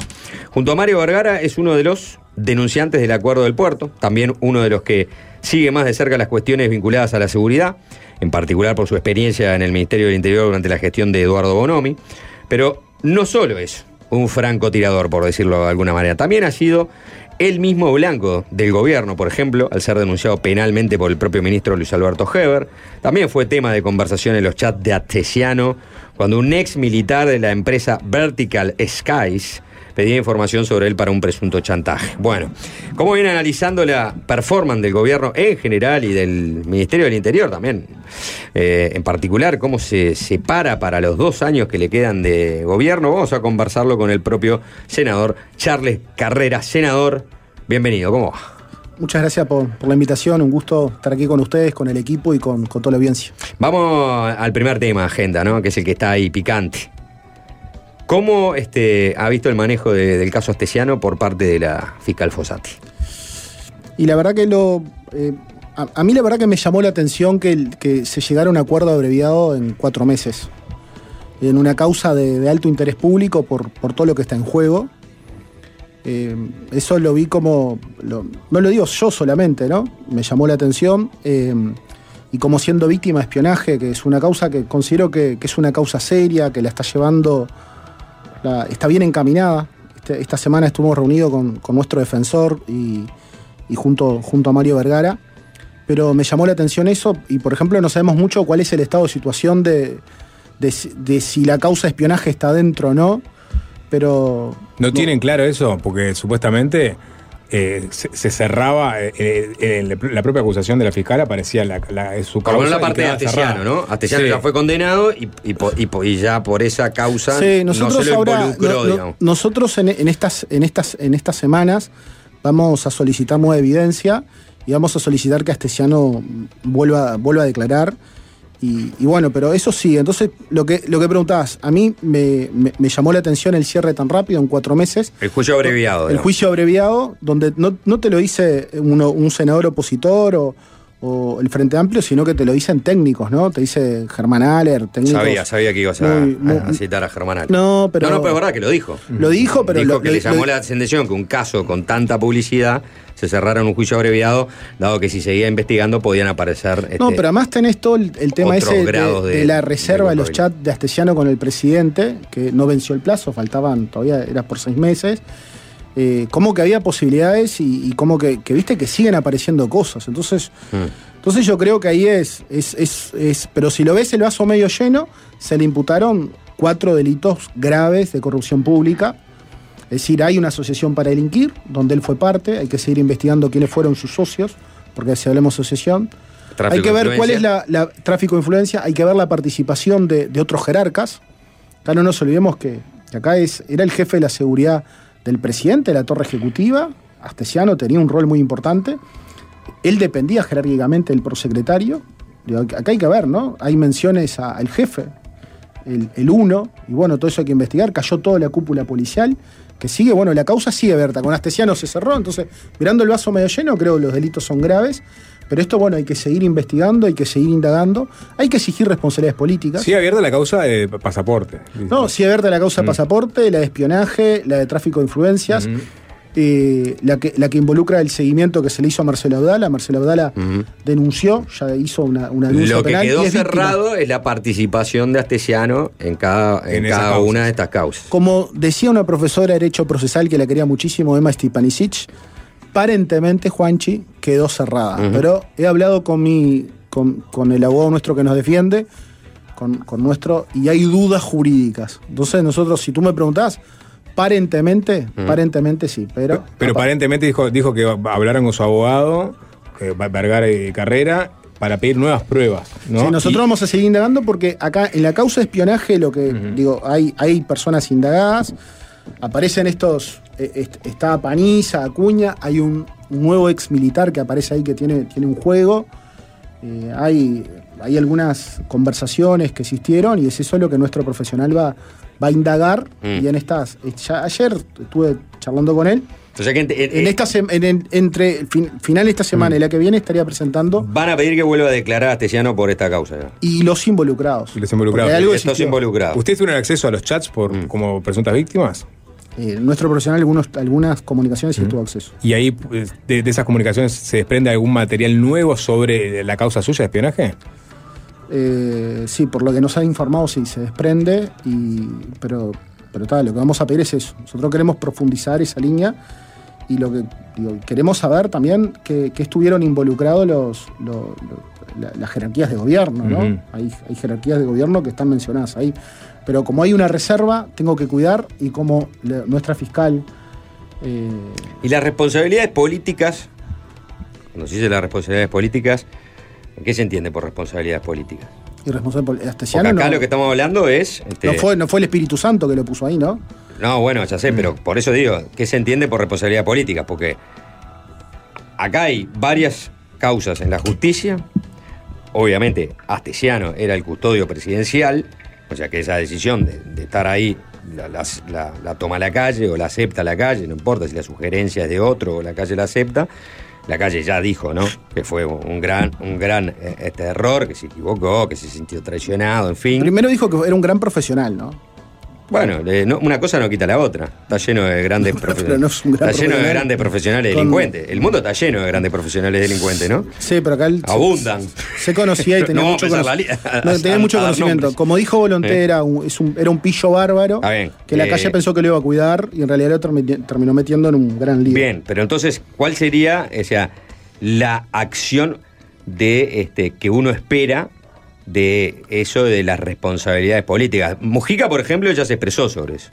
Dijo, ¿qué, qué quieren? Que vaya a hacer penitencia este, el presidente. No, pero yo Como creo diciendo, que- bueno, ya está, ya, no, que- ya habló, se disculpó. Es- es- pero pero es, es jodido. Mirá, nosotros. ¿Qué? Es, es jodido todo, porque, qué sé yo, yo pensás, si vos me decís, desde el punto de vista democrático, hoy somos, eh, estamos, hay una, hay decadencia democrática en Uruguay, hay una degradación institucional. Eh, hasta, eh, es decir, nosotros pedim- perdimos calidad institucional. Es jodido que unos privados le pidan al jefe de la seguridad presidencial, que tenía un montón de acceso a infraestructura, a información del Estado, hacer carpetas para extorsionar a dos legisladores de la oposición. Mm. Ese no es el Uruguay que queremos. Está bien, ahí Entonces la, fiscal, parece- ahí la fiscal dijo, bueno, le habrán pedido lo que sea, pero Atellano no estaba involucrado en este No, hecho. no, no, no, no. ¿No? No. Bueno, nosotros eh, no, no, nosotros. La fiscal no le reuniones- imputó por este caso. No, nosotros eh, acá existieron, lo que decimos nosotros es, yo lo que creo es que acá el, el presidente tenía que hacerse una autocrítica y pedir disculpas, pedir perdón al Uruguay. Es decir, porque nos metió en, digo, ahí eh, es, es tremendo. Pero que- esa es la responsabilidad política que piden, que el presidente No, públicamente sí, yo- haga, sí, haga un pedido sí, de a mí me parece gravísimo Pero ya que el no jefe de la seguridad, su el jefe de la seguridad presidencial le pidan al jefe de seguridad presidencial y no haya denunciado. Porque hay un montón de delitos ahí, que son los delitos que faltan en este acuerdo abreviado que llegó la fiscal.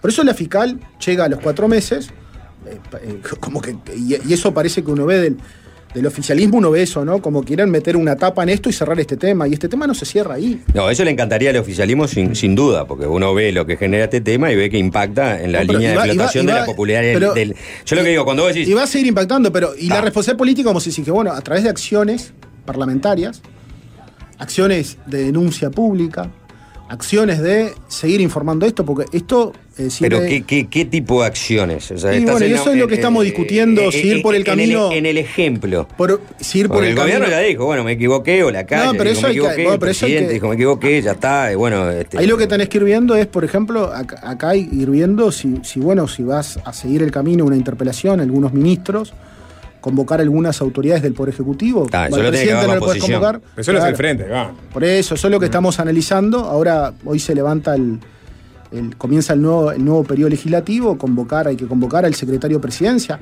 La familia Astesiano dijo cosas muy graves de, de Álvaro Delgado, hay que convocarlo. Yo creo que ahí la fiscal tendría que estar indagando eso. Hemos visto mucha premura la fiscal para denunciar algo que totalmente fuera de lugar, ¿no? Lo denuncia por difamación e injuria por algunas expresiones del presidente de nuestra fuerza política. Mm. O esto que no entendemos mucho, el encubrimiento de Gustavo Leal, delito Ahora vamos se le ese imputa, Eh, pero no vemos que haya citado a la familia Astesiano para tratar de aclarar esto, ¿no? Lo delgado me parece que, que es bastante embromado todas las declaraciones que hicieron, que, que hizo la familia, ¿no? Entonces Eh, me parece que, que, bueno, que eso estamos, estamos viendo, estamos analizando. y- Pero entonces, digamos, la- la- la- las responsabilidades políticas vendrían por el lado de un- la oposición interpelando eventualmente a figuras del gobierno para conocer más detalles sobre lo que realmente sucedió. Sí, nosotros tenemos que seguir investigando porque esto, la- la ta- acá no se puso ninguna tapa la- el acuerdo No, de por lo pronto sí siguen apareciendo los chats en su contexto, ¿no? Que puede que sigan apareciendo. El tema va a estar arriba de la Ah, mesa. pero los, pero- chats, los chats están ahí. La, la fiscal. La pregunta es que- la ¿qué puede hacer el gobierno? Los chats ya, lo- ya lo- este, las- los analicé. Sí, sí, vamos a, vamos, vamos a ver, pero digo, hay Porque cosas que. ahí, ya, ahí ya ingresás en, en otro este, eh, canal, que es el de cuestionar que en realidad Fiscalía, o en este caso la fiscal del caso, haya revisado todos los chats que tiene en su poder, porque ya lo tiene en su poder, o no. Y ahí, en Pero- definitiva, pero, estaría haciendo Juanchi, mal su trabajo, tenemos- porque pero, Juanchi, uno, tenemos- uno revisa las evidencias que tiene y ahí dice, bueno, ahora sí, tráfico de influencia, sí, eh, ¿no? Este, asociación para delinquir, también. Eh, conjunción de interés público, Pero, también. pero, Juanchi, vos tenés. eh, ¿Te acordás que cuando se lo detiene se hablaron de dos celulares? sí. Hay un celular que todavía no apareció. Se le entrega un celular. Esto es información El que salió a ustedes, ¿no? Los periodistas. sí. Sí, sí. Dice, eh, se le entrega el, el celular bajo la condición de que no ingresen las conversaciones entre Astesiano y el presidente. Después aparecen las comunicaciones de Astesiano y el presidente. Digo, ¿y el otro celular dónde está?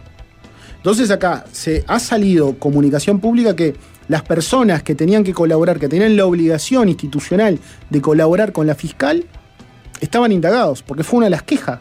Y la entiendo a, a la A la fiscal. fiscal, sí. ¿no? La entiendo en ese sentido. Decía, todos los que tenían que indagar estaban involucrados. Por eso usó asuntos internos, en muchas de las cosas para, para hacer, para hacer este. Sí, en algunos este, casos, ¿no? En el nuestro, en mi caso, por ejemplo, nosotros, yo le puse, le pedí y ella accedió.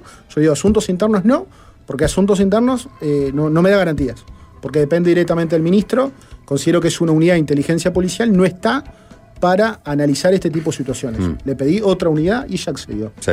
Entonces, eh, pero está, está complejo. ¿Cuál es la participación de los policías? ¿Se acuerdan del director de inteligencia, Correa? Claudio Correa. Claudio Correa, que sigue indagado. Fue el que recibió Que al presidente Suárez todo- y a quien le entregaron el celular. que le- sí, que aparentemente eliminó mensajes. ¿No? Entonces son todo cosas que hay que seguir Que investigando. Correa eliminó mensajes. Eso es lo que dicen ustedes, los periodistas, lo que han investigado, lo que se ha dicho. Por algo Que está indagado. Aparentemente, no, el operativo de detención del- de, de- de este hombre no se da como se tenía que haber dado, se da en la casa presidencial, en la residencia de Suárez, porque existió un montón de desinteligencias. Existió un montón de situaciones que realmente demuestran lo- del- el problema de la degradación institucional.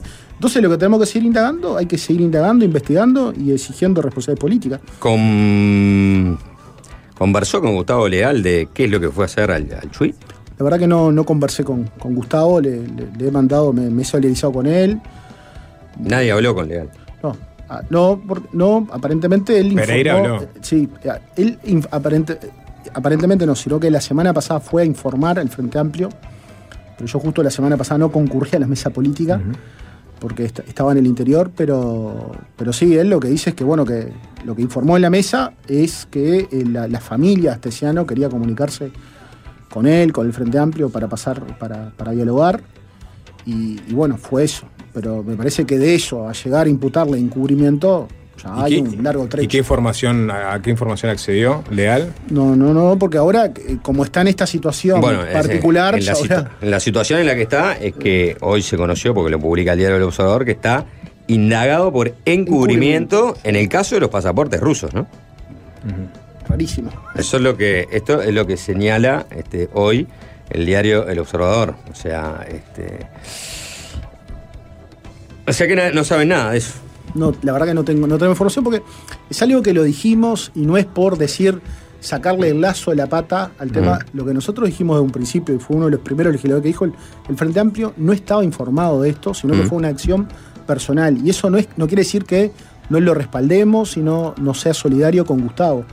Pero Leal siendo una persona que representa a la fuerza política, por ejemplo, en esta mesa multipartidaria de seguridad, no tenía que haber informado al frente de, de esta acción, que obviamente eh, eh, en un tema tan caliente como el de Astasiano? Sin lugar a dudas, con el diario el lunes no fue conveniente la reunión de Gustavo con, con la familia Astesiano.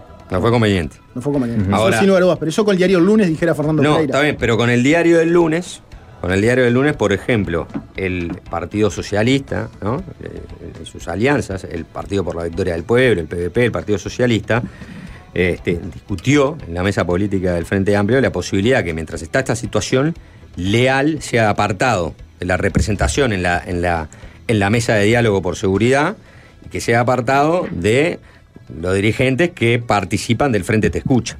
¿no? Que fue, de hecho, tengo entendido hasta una idea que sugirió el propio Gustavo Leal en algún momento, o uno de los sugerentes. El Partido Socialista dijo, bueno, ta, tenemos esta situación.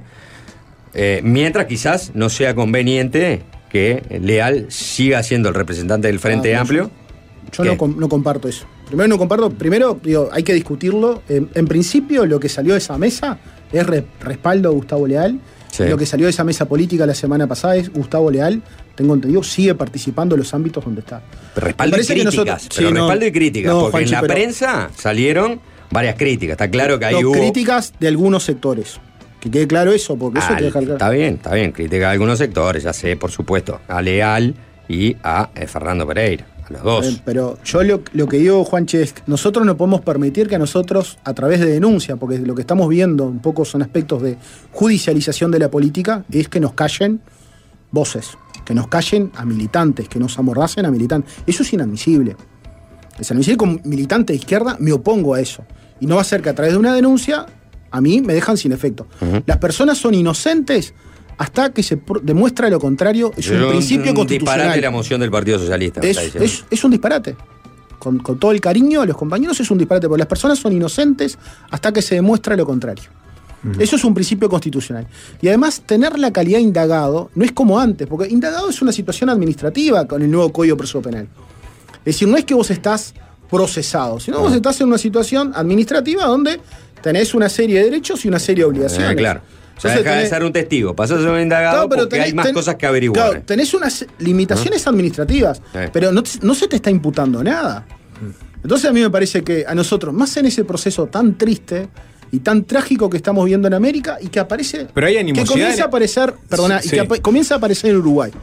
Que Ah, es bueno, el también- El lawfare, yo sabía La que judicialización de la íbamos a terminar en un momento el No, lawfare. pero- pero, le pregunto a Carrera, eh, ¿cree que hay, hay, hay animosidad por parte de la fiscal Fossati para callar eh, voces críticas del Ah, gobierno? me llama la atención. Yo le- como jurista, te lo digo, ni como militante político. Porque también es una crítica muy dura hacia al Poder Judicial, ¿no? Decir No. que, bueno, eh, estamos entrando en una etapa del ofer en Uruguay, Pero donde se entrando. utiliza la justicia para accionar políticamente. Estamos entrando. Lamentablemente estamos entrando. El Uruguay, este Uruguay que estamos viendo de degradación institucional, de, de- de- de- de perder eh, niveles de democracia, donde hay fiscales que hablan más por las redes sociales, hay fiscales que aparecen como actores políticos, ese no es el Uruguay. Pero sí que Fossati es una, actora, una actriz no, política. No, no te quiero Pero- decir que sea una bueno, actora pues, política. Estamos hablando de pero ese no, tema pero- y. No, no. Eh, yo lo que te estoy diciendo es que es una preocupación que tenemos desde el Frente Amplio y de la izquierda. Carrera, eh, la- está bien, yo entiendo eso, pero también es verdad que eh, eh, eh, los cambios, los cambios procesales que se, que se hicieron, que se hicieron eh, Sí, sí, en el 17, gobierno eh, nuestro. gobierno del Frente Amplio, Donde fui uno de los que lo implica- promoví. Está bien, claro, por eso implica, y quizás eso este, eh, no, no quedó del todo claro, que hoy en día el fiscal es el protagonista. Antes no lo era, ahora era casi hasta decorativo el fiscal. O sea, Era todo decorativo. Claro, pasaba todo por el juez. Ahora el fiscal protagonista. En los sistemas procesales donde el fiscal es protagonista, en cualquier parte del mundo, porque basta ver con las películas este, yankees, o basta ver lo que pasa en Argentina, ¿no? O en Brasil. Está, o en Brasil, digo, los fiscales hacen declaraciones a los medios, hablan, te diría más, Fossati va a dar una entrevista que va a salir hoy con Gabriel Pereira, Sí, porque no da entrevistas, o sea, eso marcaría un perfil de ella. Es verdad que en Twitter ha, hecho comentarios, ha hecho comentarios este, que uno puede interpretar, está, está bien, eh, corresponde a su... Claro, tiene eh, que ser objetiva, ¿no? Está yo, bien, no- pero- yo digo no limitarlos a los fiscales. Pero hay que acostumbrarse que ese, ese también mí- es el rol de los está fiscales, bien, ¿no? Pero a mí me molesta alguien que diga que el presidente del Frente Amplio Zapallo me, me molesta que le pongo me gusta. Te lo digo Ujú. como militante. Eh, Está bien. Y, no, y no, que, haga, y que yo haga creo- algunos me gusta, de una- acuerdo, me parece que eso son fue errores una- que ha cometido yo la creo fiscal. sí, está bien, estoy de acuerdo. Ahora, este, desde, desde allí pasar a degradación institucional. No, pero hay que ah, cambiar. No, no, eh, no, pero ahí, no. Pero, como- solo- no, pero pará, en este periodo de gobierno hemos tenido situaciones de degradación democrática institucional desde el, desde el día uno. La LUC, el espionaje, el seguimiento, el utilizar el aparato del Estado. Y te puedo seguir una lista de Ah, cosas que no titulares. Pero además presiones de las propias jerarquías. Mm. Muchas veces presiones a periodistas donde calificando a medios y a trabajadores del periodismo porque trabajan en tal o cual medio o en tal en cual ¿Cuál, diario. cuál y es eso- presión en particular, te pero parece? lo hemos escuchado de- desde Delgado. O desde yo escuché al presidente desde- Vázquez señalar desde cuáles eran los medios opositores. Lo escuché. No, está el audio. está bien, es tan fácil como ir estoy- al archivo. Pero está bien, pero ¿Eh? yo te estoy Claro. diciendo cosas que estamos viendo hoy, pero el Uruguay, el 1 de marzo del 2020, Pero era entonces- una de las 20 ent- democracias entonces- plenas. Y desde el 1 de marzo del 2020, de acuerdo a, a- a Y- y organizaciones y- internacionales, y- y de estamos acuerdo- bajando y- las escaleras. y de acuerdo a otras- y de acuerdo a otras muy Uruguay creo que le, le- le dio Claro. mejor que Exacto. antes anteriores. Pero- en perdóname, algún no- indicador andás un poco, en alguna encuesta andás un poco mejor y en otra No, andás pero un poco peor. No te contestan los pedidos de informes. Este gobierno no te contesta el pedido de informes. Hemos tenido la degradación institucional, te digo yo. es Mucho que tengo que recurrir a la no conte- justicia. no contesta el no, pedido no, informe. perdóname. Mucho. Está No, lleno. no, no, lleno no. de estas quejas de Cuando cuando, el éramos- oficialismo era oposición. Cuando estuvimos, Y cuando estuve en el también. Poder Ejecutivo, contestábamos eh, cuatro, eh, eh, contestamos el 80% de los pedidos. Ahora es al revés, no te contestan el 90%. Y tenés que recurrir a la justicia para poder ejercer la oposición. Tengo que recurrir a través del acceso a información pública, terminar recurriendo a un Lo mismo dicen los ediles de, mm, de la oposición en Montevideo de Carolina Cos. No es Y- cierto, y- y- pero no es cierto. Y muestran la cantidad de pedidos que han hecho y que no se les es han cierto, respondido. No es cierto. No, no es cierto eso, te, te lo, te lo han dicho acá en Montevideo. pero yo lo que te digo es, a mí me parece que. No, y lo que decías, yo promoví el, porque el- yo creo que hay que hacer cambios al Código de Proceso Penal. Yo creo que hay, hay que. Me, me parece que hoy el, el fiscal es un protagonista donde el propio juez no tiene la capacidad de controlar muchas veces lo que está proponiendo. No puede ser que te proponga un proceso abreviado y el juez no, no, puede, no, no pueda controlar. Muchas veces un fiscal te imputa a una persona y el juez no puede controlar la- las evidencias que tiene. Yo creo que esos son algunos cambios que hay que Pero hacer. Yo entonces el, dispuesto- el- el Código de Proceso Penal nuevo, este, digamos, alienta o genera un, un ambiente para el lawfare que antes no existía.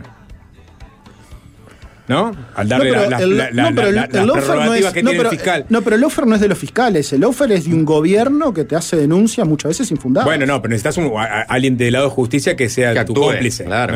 ¿no? Y sí, pero el gobierno no tiene O sea, no es- los resortes de la no es, justicia. no es la calle que denuncia a Pereira. sí, ¿no? pero- Es la fiscal Fossati. No, sí, eso ahí fue un exceso. Me parece que lo, lo- lo de la denuncia a, a- a Fernando Pereira es eh, bastante bochornoso.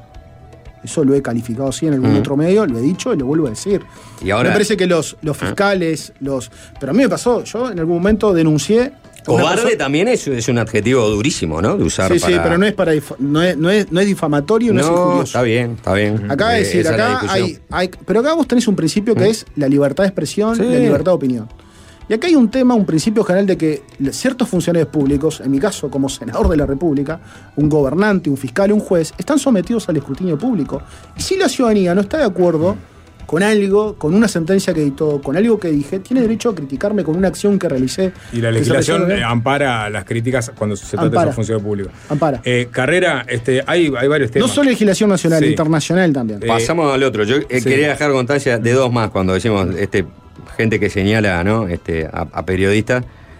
Eh, Mujica, eh, señalando a periodistas diciendo usted renguea por la derecha, o a usted quién lo mandó a hacer este, esta pregunta. O sea, eh, las señalizaciones van, van por barrio.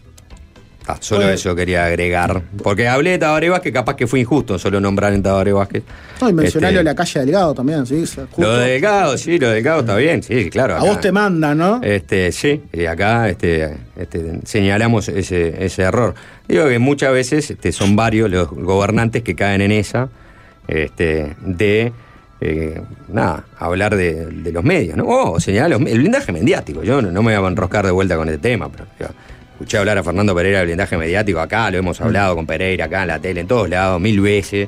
Este, y bueno, eso también es, eh, es un insulto a los periodistas, porque uno puede decir que de pronto los medios tienen intereses. No, yo creo que lo- yo pero- creo que los medios tienen intereses y Ah, ustedes son trabajadores y considero que uno no se puede estar peleando con ustedes. A ver. Los trabajadores hay que respetarlos. Pero mirá lo- los intereses de los medios que en el caso astesiano, o sea, no paró de salir ni en el 10, No, sí ni en el, el 12, en el 4, está, por eso. Todos esos del blindaje fueron a buscar al padre No, astesiano, fueron a buscar. Sí, pero eso es un No por caso- defender a los canales, No, pero ¿no? hay casos que vos. que- Que- que- creo que hay casos que no podés hacer blindaje, ¿no? Pues son, es tan fuerte. No, yo entiendo, pero tampoco, o sea, vos decís, si entras en la línea fina, hay casos que no lo podés eh, obviar porque eso es un gil, nadie te va a decir, vos, se, te- te- se está viendo que no estás hablando de Se este te tema. pero también, no, si fuera blindaje, nadie iría a buscar a, al hermano o al padre de Tesiano para que diga, no, que delgado, que no sé qué, que este, que lo del gobierno, ¿no? Lo irían sí, a buscar. que, que Heber entre el éxito y el whisky Eh, se mareó. Exacto. Eh. Carrera, hacemos una tanda. Tenemos por delante, digamos, eh, el desempeño de este gobierno en materia de seguridad, las cifras de delito que se han presentado últimamente, y también tenemos, porque ha saltado en los últimos días en la prensa, este, el, el caso Morábito y, y- y el CUN y los traslados de González Valencia, cárcel central, etcétera, etcétera. Con esos dos temas venimos después de la tanda. Dale. Fácil desviarse.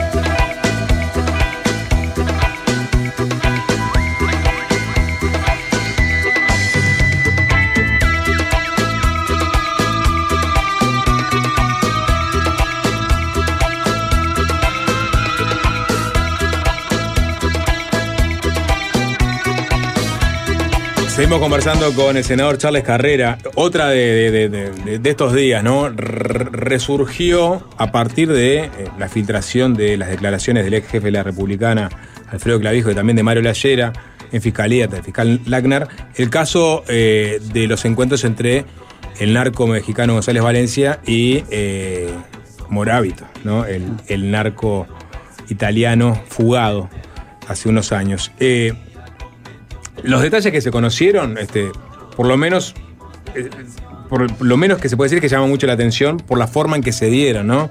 Este, sin orden judicial, este González Valencia pudo ir hasta cárcel central desde la reclusión que tenía en la Republicana, una reclusión que había sido pedida por el, por el propio ministro en su momento, ¿no? Para evitar, policía, para sí. evitar que eh, tuviera contactos y, y sobornara o tocara a policías en el CONCAR. Bueno, se le hace un, un lugar específico para hacer reclusión. Se entiende que ese lugar específico no, no da las garantías como para que tenga sus encuentros íntimos, entonces se le permite ir a, a cárcel central para tener ahí sus encuentros y ahí eh, sin orden judicial hace se, le hacen 13 traslados y en, y en algunas de esas instancias se junta con el propio Morábito, ¿no? Eh, una impunidad absoluta, ¿no? Para dos figuras del mundo del narcotráfico este, emblemáticas a nivel eh, mu- mundial.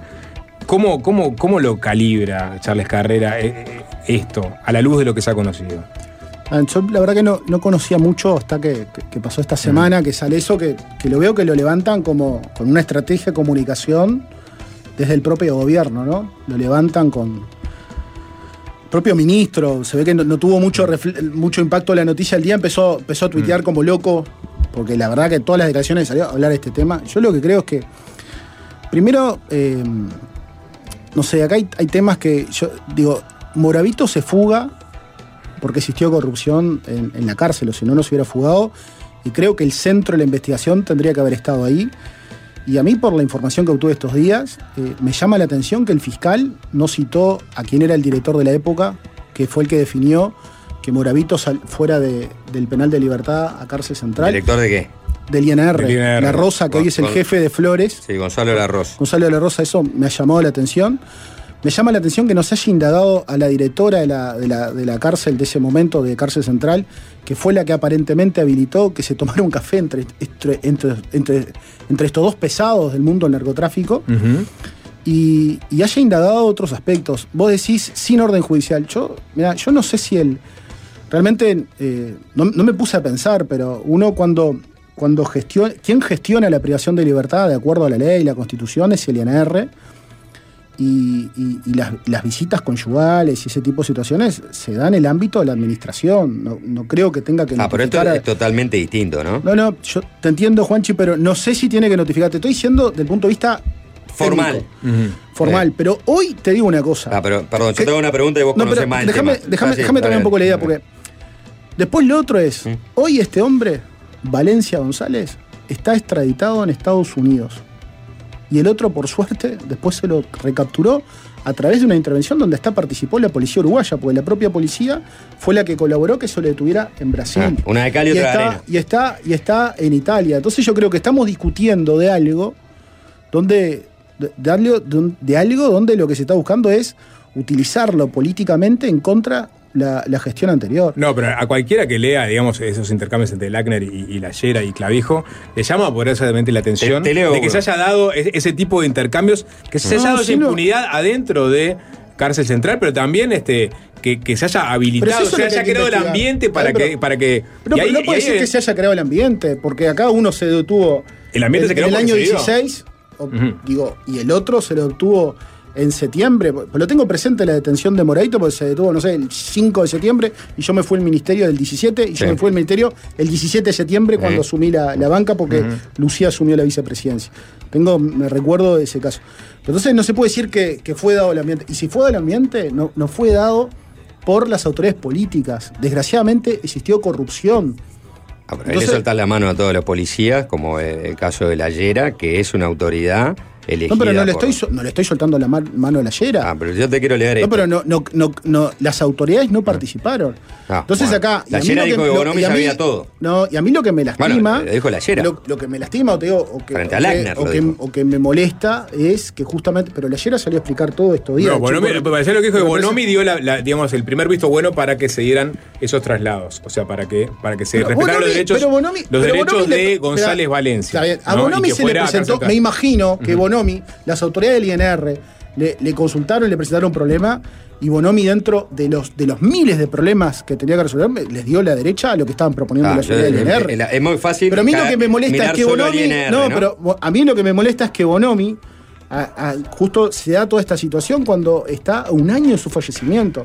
Parece que es una bajeza. Bueno, pero lo nombra la Yera en el, en el interrogatorio con el No, fiscal. no, esto Lackner. fue quien lo filtró, Juanchi. Pero Ah, no bueno. vamos. Bueno, pero- ver, Ah, ¿quién pero- pero filtró? no querés ¿Quién que haya filtraciones, El Ministerio todo- del todo. Atesiano ese- A mí, es el no, caso- pero a mí. todo es el caso pero- Atesiano es, es No, pero no- es- nosotros es- no es en participamos. base a la filtración. No, pero nosotros no participamos en ninguna filtración del caso Atesiano y esto que le filtró para mí, te lo digo, fueron las autoridades del Ministerio Interior, porque si no, ¿por qué levantan tanto esto? Vos decís que estas filtraciones son de la- del Pero, pero Ministerio del Interior. Heber, que se dedique a ver los problemas que tiene el Uruguay hoy, Ah, que pero se saque los ojos de la nuca. Esto es lo que pasaba en fiscalía. No, yo, que- entiendo lo que dice de carrera, pero igual no deja de ser escandaloso a la luz de las nuevas informaciones que tenemos, lo que sucedió en Pero, lo- ese es- tiempo. pero a mí, pero todo esto, a mí lo escandaloso es que no se haya investigado todas estas otras cosas que han pasado. Ah, pero sobre, este, que- sobre que- este tema entonces no hay ninguna autocrítica o ninguna sin- responsabilidad pero política. lugar, pero sin lugar a Ok, dudas. yo quiero leer Pero, solo esto.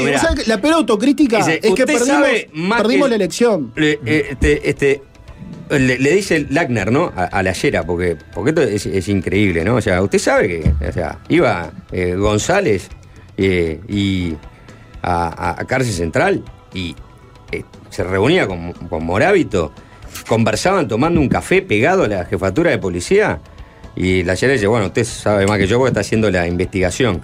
Y, este, y le dice, le voy a dar un poco más de contexto, ¿no? Este, eh, lo llevaban a un lugar donde mandaba Morábito, donde se desplazaba libremente por todos los pisos, donde hacía entrar lo que quería, donde sacaba al funcionario que le molestaba o, eh, que, él, o que él entendía que le faltaba el respeto, ¿no? En policía que le decía, no, usted le falta respeto a mi esposa, a mi hija, a mí, para afuera. A ese funcionario, dice Lackner, el único que le puso límites, lo echaron y no le dieron ninguna garantía. Ahí yo creo que la persona que se integra moralmente había que darle respaldo y no la vergüenza que está pasando hoy que tenemos funcionarios policiales que están haciendo denuncias por el 0800 5000 porque no tienen respaldo, ¿no? Y luego pasó a detallar cómo funcionaba esa microcorrupción, ¿no? Hablaba de préstamos, cosas. Hasta una vuelta les trajo un No, pero, combo de eso, ¿y ¿por qué no Ta. citó, pero ¿por qué no citó a la gente del INR? ¿A vos te Eh, parece? ¿Pero vos te parece que ese acto de corrupción tuvo algún político? A, usted- no. a vos te va a quedar bien decir por qué no citó a la Rosa y hay que ver si Porteiro, que es la fiscal ahora del caso. tiene que citar. Lo, lo vaya, lo vaya a citar a la Rosa y está perfecto. Ahora, eh, en el Pero, ¿y a quién entremedio está? Alfredo eh, Clavijo, la Guardia Republicana, Pero Alfred- no, que viene. No. déjame terminar, yo te escuché, déjame terminar solamente con esto. Está Alfredo Clavijo en la Guardia Republicana. Viene acá y dice, vos, no- nos llevamos a uno de los narcos más pesados que tenemos acá en el, en el Uruguay, a, a- cárcel central. Bueno, ¿dónde está la orden judicial? Déjamela ver por lo menos. Ah, bueno, no sé si la orden judicial te la tengo que presentar. 13 traslados, 12 sin orden judicial. 12 sin orden judicial. ¿Por qué? No, porque el tipo necesita tener sexo. Entonces vamos a mandarlo a cárcel central.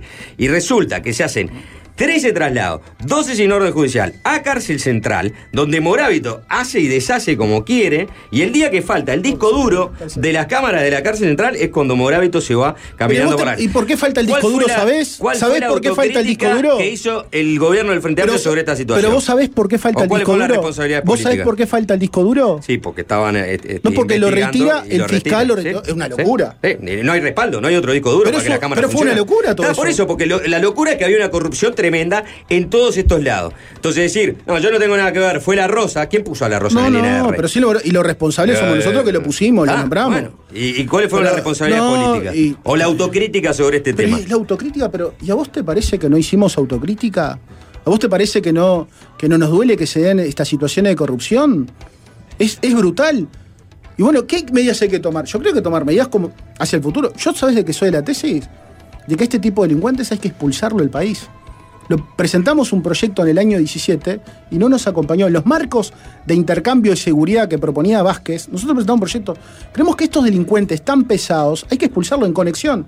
A González Valencia lo expulsás, te comunicás con Estados Unidos, con la DEA, que lo reciba allá. A Moravito lo expulsás, porque todavía Moravito está en una situación de arresto administrativo, no estaba ni preso. Y vos, cuando está en arresto administrativo, tiene toda una serie de beneficios, no lo podés tener con los privados de libertad, que son tipos peligrosísimos, como lo dijeron ustedes. Pa- ¿Sabés qué? Te comunicás con Italia y lo expulsás. Y tenés que tomar medidas para Pero no hay, no medidas situaciones. me- me- menos drásticas que esa, o quizá, o menos polémicas. Bueno, pero que es, por ejemplo, tener más control sobre lo que sucede en el INR. Pero Todo, o sea, la Pero apunta contra el INR. Carrera apunta contra el No. INR, todos apuntan contra el INR. Y el INR sigue siendo. Pero la- lamentablemente, pero, hoy hay- pero lamentablemente hay situaciones de corrupción y eso es no, no lo puedes evitar. ¿No puedes evitarlo? Pero- no, puedes, no, puedes, no puedes hacer un, digamos, un control más Ojo, férreo sobre no, la actividad no, de los lo del Lo INR. hacer, pero capaz que lamentablemente hay una persona que te va a romper la regla de la buena fe. Acá hubo varios, ¿no? Me, me Sí, imagino bueno, que no fue uno Carrera. solo. ¿no? Pero a mí, a mí me han dicho que 13 no han sido, no han Ah. sido 13, me han Que dicho no han sido han 13 menos. traslados. Senador Carrera, hay otro tema sobre esto. Usted recién decía, bueno, a mí, asuntos internos, este, que depende de- del ministerio, ¿no? No me da del todo la confianza para que sea investigado por este caso de espionaje. Y yo le pedí a la fiscal Fossati que fuera otra unidad, ¿no verdad? Es así, le pidió que fuera otra No unidad. sabes por qué lo pedí, Juanche. ¿Por qué? Porque me hicieron una pesquisa sobre mí, no me notificaron y me Ah. terminaron denunciando. Bueno, Por asuntos. eso pedí. va. No da ninguna garantía. E- Entonces pregunto, en su momento, ¿no debieron remover a las autoridades de asuntos internos, que fueron los que sacaron las cámaras y dejaron sin evidencia el caso de la fuga de Morábito? Porque en definitiva, en la investigación fue asuntos internos que saca las cámaras y lejos de removerlas, entre Fiscalía y el Ministerio del Interior las pusieron a investigar el caso de la fuga. O sea, los que investigan el caso de la fuga de Morábito son los mismos que sacan las cámaras para darse a la Fiscalía. A Sí, ese, no, o no, sea, el la- frente no dijo, che, hay que remover a todos estos. No, sí, no, No solo la- removió, autoridades dijo, se bueno, removieron. Autoridades se removieron. Se removió el director del INR de la época, se removieron autoridades, se, se re- se dispuso sumario al encargado de la seguridad Vidarte, que es un. Digo, menos- menos mal, era no, escandaloso y el se tema, hicieron ¿eh? investigaciones administrativas. Y quien denunció este el encuentro, famoso encuentro ese que se dio, fueron las- antes de la fuga. Ujú. se, se- se tomaron medidas administrativas y se removieron personas. Entonces, pero yo lo que te digo, Juanchi, también, mirá, yo te digo, vos me decís, ¿qué autocrítica hiciste? Vos perdimos la elección. Perdimos la elección. ¿Y a vos te parece que eh, más eh, eh, peso o, o más fuerza que, que esa autocrítica? Por favor. Pero yo lo que te digo hoy es que tenemos problemas reales en materia de seguridad y convivencia. Y lo que hace el ministro Heber, en vez de estar mirando los problemas reales que tiene hoy, Se está solo peleando tiene con los el Frente ojos, Amplio. solo los ojos en la nuca. Pero es, es parte de la, de- de- de la- del, No, del pero escarceo no puede ser, político. no, pero no Ah, puede ser. porque- Eh, pero es el ministro del Interior. misma, ¿o no? No, pero es el ministro del Interior, vos. Te entiendo perfecto. Vos, pero tenemos un problema brutal en materia de seguridad y convivencia Vamos a y este meternos hombre ahora no mira con- hacia con- adelante. con- con las cifras Pero de, bueno, pero, delito. a Bonomi le daba más palo en la llamada y tenía que defenderse. ¿Qué iba a hacer Bonomi? Si tenía toda la oposición pero Este pero este hombre, este hombre que es el ministro del Interior, que yo hago una autocrítica, pues yo pensé que iba a ser un tipo que, que iba a rendir un poco más.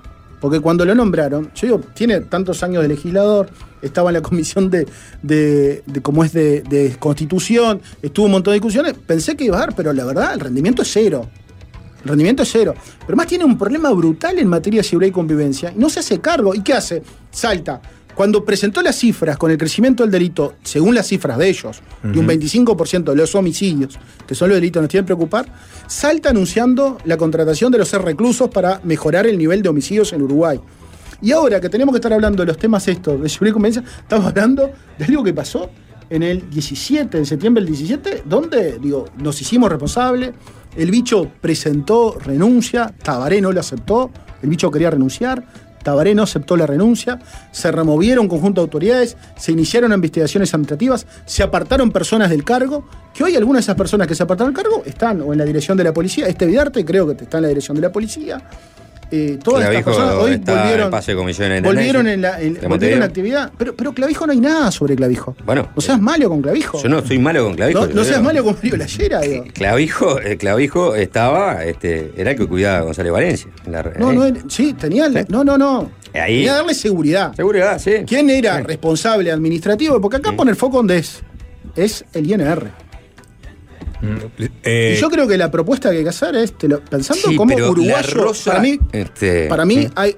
El sapo decía algo, pero yo pensando como uruguayo, para mí hay que expulsar. Vos no podés tener Mm. esos tipos detenidos. Vos, estos temas de narcotráfico, de crimen organizado, lo que te- tenés que tener, los, los tenés que resolver a nivel con la comunidad internacional. Son temas muy pesados. Entonces yo creo, si lo detenés un tipo Pero no es más fácil envergadura- tener a una persona detenida que no, se- no se escape. pero si está el proceso de extradición, ¿pero por qué tener?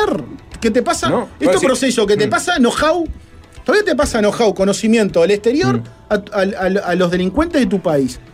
Yo creo que somos un pequeño país, tenemos que tomar medidas, yo creo que tomar medidas en ese sentido mucho más fuertes para evitar. Eh. Pero además hay pedidos de extradición, es Mm. decir, los tipos van a aplicar penas mucho más fuertes en su país y, me Eso está parece que en. Estados Unidos, en Sí. Italia. Carrera, hablemos un poco sobre, sobre la coyuntura de seguridad. Este, el, el gobi- el gobierno ha presentado periódicamente sus cifras de, de materia de delitos con este, algunas, algunas continuidades, algunas disparadas en el caso de los homicidios, pero, pero que igual se mantienen por debajo de los últimos años de gobierno de Frente Amplio. Eh, y en otros casos... este, Aparentemente, sapo. ¿eh? Aparentemente. No, por- aparentemente, como decía. aparentemente, ¿por qué dice aparentemente? No, porque hoy acá hay un tema que justo traje una cifra, porque hace unos días la fiscalía me contestó un pedido de acceso a información pública. Y hay temas que son rarísimos. Porque primero la diferencia, primero tenemos denuncia de maquillaje de cifras. Nunca existió en el Uruguay ese problema, ¿no? Hay una fiscalía que investiga denuncia de maquillaje de cifras En Durazno. Durazno. Pero tenés ahora algo que aumentó las muertes dudosas. ¿Sabes? Y hay diferencias entre los lo que te califica como homicidio fiscalía y lo que te califica como homicidios Ministerio del Interior. El Ministerio del Interior te dice que los homicidios fueron 384 en el año 2022. Ujú. La fiscalía te dice 388. En Uruguay no pueden haber diferencias. Vos me decís, en Brasil te admito diferencia, que es un continente. Y esa diferencia que se... Lo que califican como homicidios cada uno. Pero pueden haber diferencias, pueden haber- Y lo otro que me- es asombroso son las muertes dudosas. ¿Sabes cuántas muertes dudosas fueron en el 2022? 200. En el 2021, 171. En el 2020, 159. ¿Sabes el promedio del 2014 al 2019? 80. Si vos sumás los homicidios del 2018, que fueron 414, más 103 muertes dudosas, te dan 517 muertes.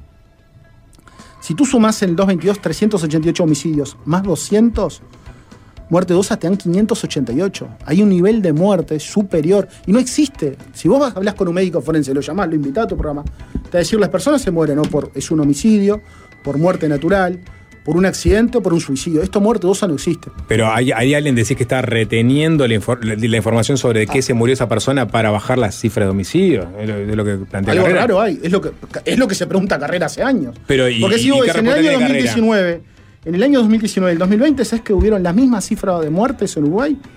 Si sumás homicidios más muerte dudosa, 2019 y 2000, 497. Ujú. Es raro. Mm.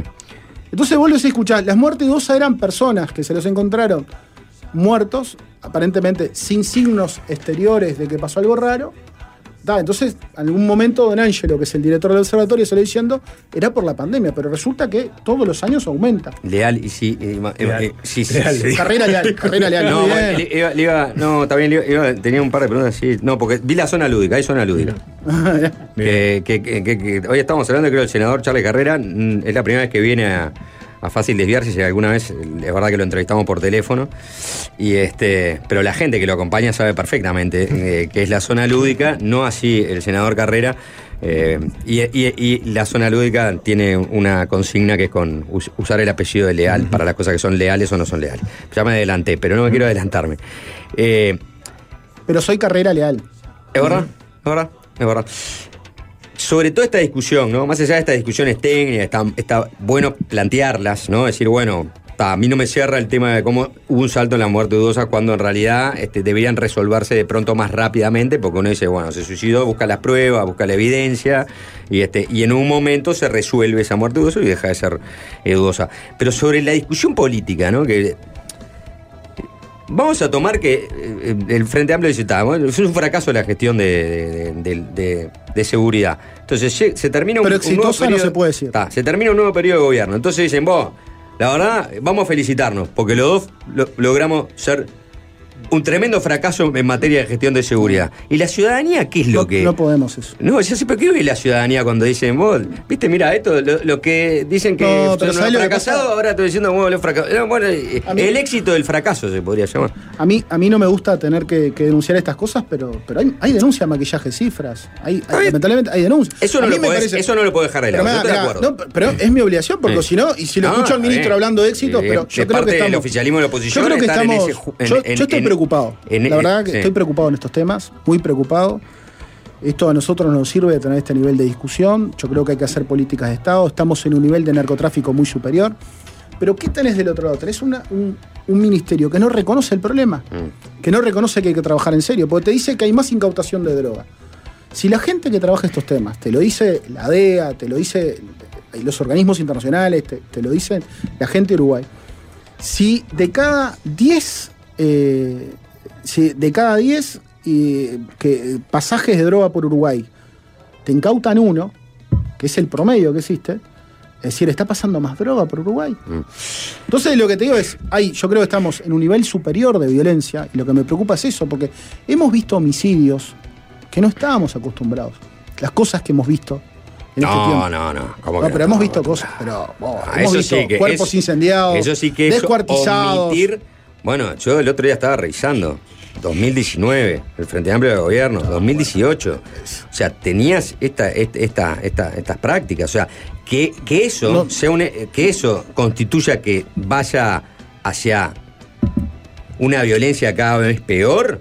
Es estamos algo. yendo, pero, Ah, estamos, pero es la regla. perfecto. Vos tenés barrios que es la regla. De Perfecto. 20 Eh, 22. digo, entonces, si, si, si esa es la genuina preocupación del sistema político, del oficialismo, de la oposición, ah, eh, parece muy bien. Pero la realidad es que eh, todos los gobiernos vienen ayer atravesados por una ola de violencia. Desde el 85 a la Eh, fecha. Está, bueno, sí. Ah, que que vuelvan la bota. Entonces. ¿Cómo? No, pero cada vez hay más incremento. Es decir, y el autoritarismo Ah, no te resuelve bueno, porque la violencia se incrementó. Entonces yo lo que creo es que hay que ver Pero políticas es de como el- Estado. ¿viste el meme de Spider-Man? No, pero, no, pero la hay que ver. es esa, el meme Perdón, de nosotros no le podemos mentir a la ciudadanía que vamos a tener delito cero porque eso le vamos a mentir. Pero tenemos que ver cuáles son las políticas públicas que vamos a realizar. Tenemos un problema brutal en las cárceles, hay casi 15.000 personas privadas de libertad. Tenemos que ver por el camino que vamos a ir, es decir, de políticas alternativas. Tenemos que tratar de tratar el, el tema de las adicciones, que está complejo, los temas de salud mental. Tenemos que llegar a un nivel de acuerdo. pero no hay una no hay- no hay una el Ministerio de Justicia, el Sí. punto que ustedes decían, hay que ir, sé que ustedes han tratado en sus diferentes Sí. programas, hay que ir hacia la creación de un Ministerio de Justicia. Todo lo que tiene que ver carcelario tiene que salir de la lógica saber, pero no hay, una, policial. no hay una mímica por parte digamos, del, del gobierno y, y la- de la oposición en cuanto a buscar consenso sobre seguridad pública cuando se arma una mesa ahí. Ah, pero no podés. Con Heber no podés. Bueno, Si pero, te dice que es exitoso. Pero ese es el interlocutor No, que tenés. pero no nos perdonan los éxitos.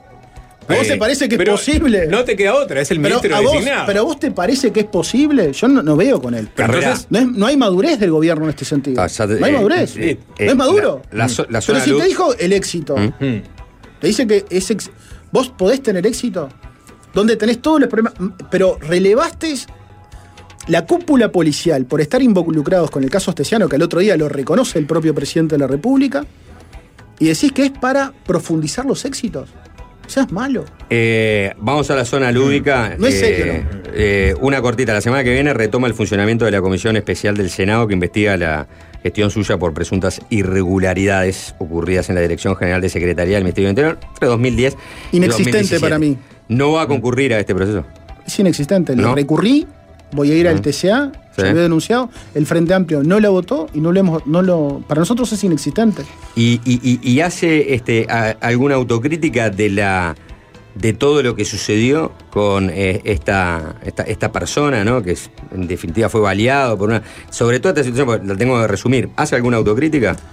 Vos con el diario Lunes podés hacer muchas autocríticas, pero lo que se hizo en aquel momento fue un acto humanitario que se dispuso reconociendo el, es decir, un, mal procedimiento policial a pedido de organizaciones sociales, a pedido de la comunidad. Un acto humanitario Fue un acto- arbitrario, ¿no? con los no, recursos del Estado No, no fue, no, no fue arbitrario. Sí, ¿Lo porque ves? Si lo ves alguien, así. de- alguien definió que lo iban a ayudar a esta así. persona No, no, y, no fue y ayuda a otras, ¿no? No, no fue así.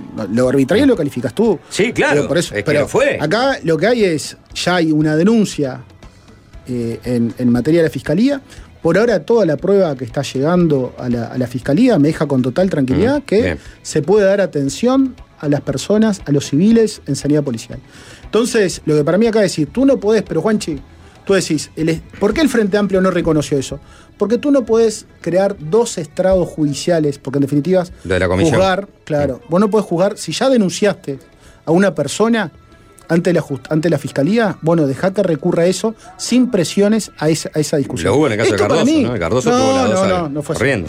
Pero para mí esto lo que es es, es por eso es el Estado, el Frente no lo reconoció, yo lo recurrí. Bien. Y para mí no, no, es un circo político. Zona lúdica para el senador Charles Carrera, leal.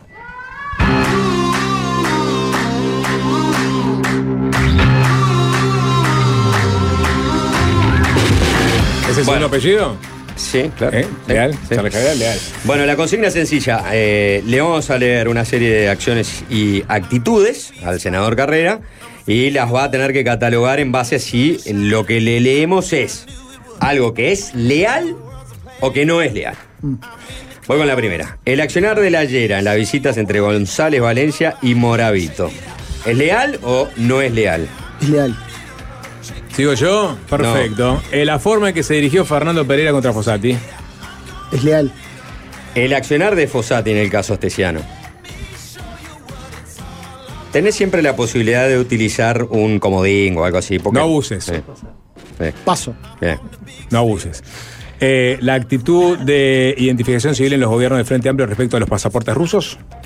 Primero, pasé la anterior porque soy víctima de. Estás involucrado la en el caso. Estoy involucrado en el caso porque soy víctima de espionaje y ella es la fiscal que desarrolla, que está llevando adelante la investigación. Está bien. Correcto. Por eso, conste. Bien, ahora sí, la actitud de identificación civil en los gobiernos del Frente Amplio respecto a los pasaportes rusos. Yo creo leal. Eh, el INR durante la fuga de Moravito. No leal. Ir a reunirse con el padre astesiano. No leal. Eh, el vínculo del presidente de la República con la oposición. No leal. A un compañero que renuncie a los ámbitos que integra antes de que la justicia lo acuse de algo. Ya quedó bastante claro. Ya hablamos Sí. sobre el tema del pedido de, de los socialistas. Ah, sí. Decir en el Parlamento que Astesiano no era jefe de la custodia presidencial del presidente. No leal. La, la transformación educativa de Robert Silva. No leal. Quejarse del aumento de los homicidios cuando están más bajos que en el gobierno del Frente Amplio. Leal. Uno, usar los recursos de un canal público para arrimar agua para tu molino. Paso. Tratar a Laura Raffo eh, de conchuda en un cumple de Murga. No leal. Ser la intendente de Montevideo y no concurrir a la Junta Departamental cuando te convocan los ediles.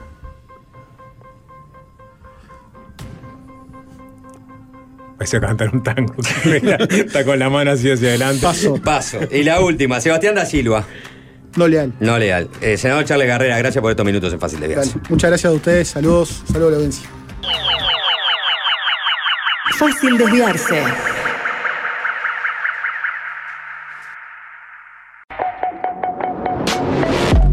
Quiso abrirles la cabeza. Blue Moon of Kentucky había sido un éxito de Bill Monroe en 1946, es decir, antes de que el término bluegrass se hiciera popular. Sacarlos de su zona de confort. Y bueno, y aparte Metallica venía con esas grandes este, ¿no? construcciones musicales, viste, óperas trash, casi, con instrucciones larguísimas.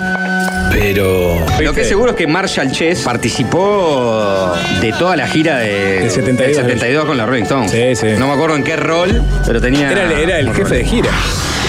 Ya no perdemos más tiempo con viejos chotos.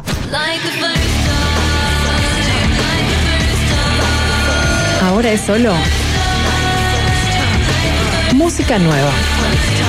La columna de Cristel Latequi.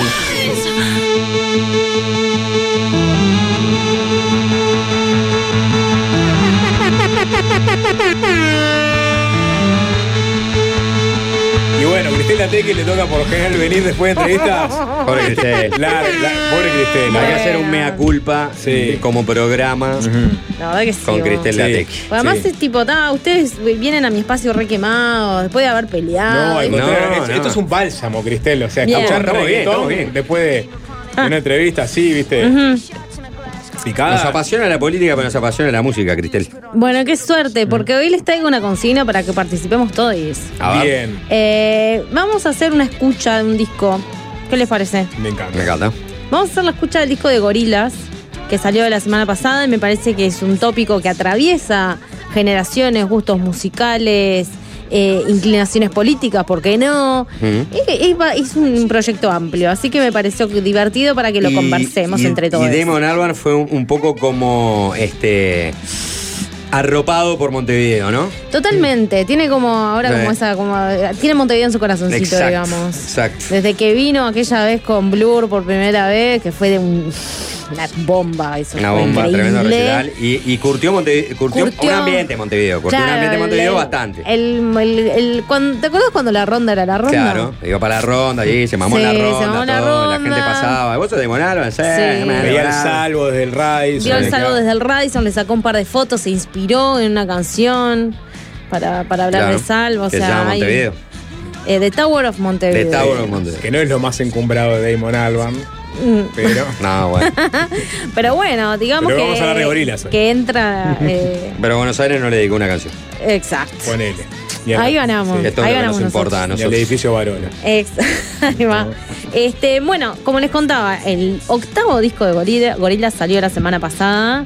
Eh, una de las canciones, la primera que vamos a escuchar, de hecho fue presentada en exclusiva el año pasado cuando estuvieron los gorilas en el Antel Arena. Este, así que otro puntito para, para Uruguay, que fue el, la- el inicio de la gira de ese año. Este, es un disco que todavía no voy a vertir este, opiniones. No. No voy a vertir opiniones, voy a ver que, que- no los quiero condicionar. Va, dándonos una muestrita Y- para dar el, el tono, para marcar Dale, el tono. vamos a empezar entonces con esa canción que les digo que, que se estrenó en Montevideo, se llama Cracker Island, es eh, la primera canción del disco y el, bueno, como todos sabemos, Gorillaz es un, un proyecto donde se presta mucho a la colaboración. Entonces vamos a escuchar muchas de las colaboraciones de este disco. Esta canción es con el bajista Thundercat, que es un capo zarpado. Leonó, ¿Eh? Leonó, No, Tigro. solo Thundercat. Solo fan. Es un bajista, eh, también canta, lo que hace es increíble. Y bueno, vamos a escucharla y después vertimos opiniones. Dale. On Cracker Island it was born To the collective of the dawn They were planting seeds at night To grow a made up paradise Where the truth was not attuned And its sadness I consumed Into my formats every day in the end, I had to pay. In the end, I had to pay. In the end, I had to pay. Nothing more to say. They told themselves to be a cow. They didn't know its many strategies.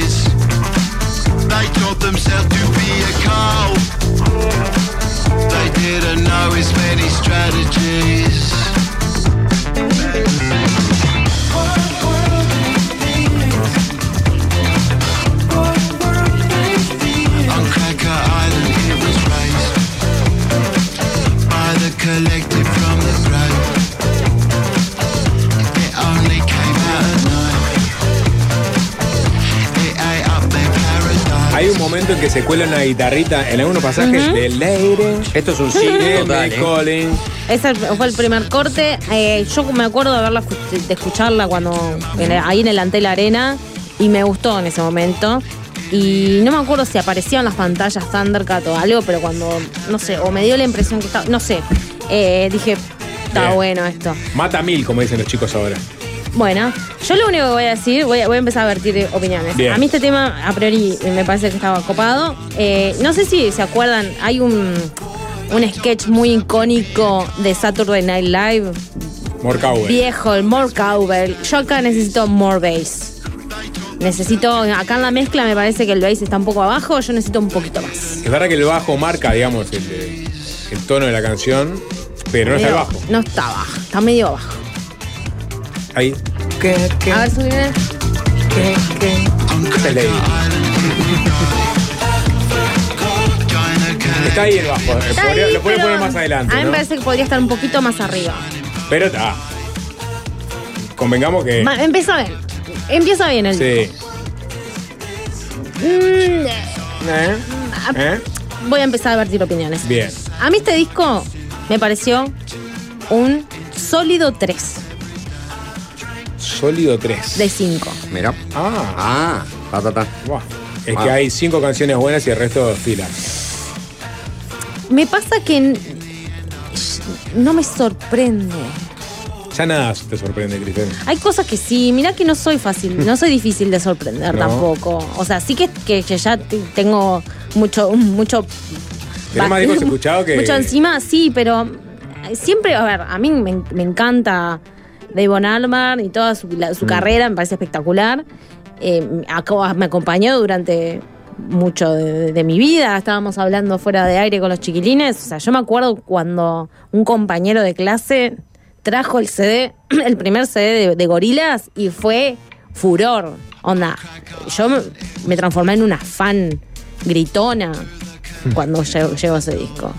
Y todos tenemos seguro recuerdos de nuestra adolescencia con estas canciones. Entonces, mm, hay hicimos algo de- una hay columna que algo- era el síndrome del octavo disco. ¿sí? Sí. Hicimos acá. Una columna contigo, si no me equivoco. Sí, Cristel. ya ni me acuerdo. Sí, claro. Fue el síndrome del El octavo disco. octavo disco que El octavo disco cuando-. Uh. La, la tesis del sapo que se cae. Es verdad. En el octavo disco se cae una, una buena banda. Bueno, eh, podría, podría ser, creo que podría ser. eh, no me acuerdo qué iba a decir, pero bueno. Pero pongámosle un pin a eso y si quieren continuamos escuchando. Dale. Este, como les contaba, bueno, para mí es de, de las cosas que más se destacan en este disco, por supuesto, son las colaboraciones. La segunda canción que vamos a escuchar es la segunda también de- del disco, se llama Oil y este canta Stevie Nicks. Espectacular.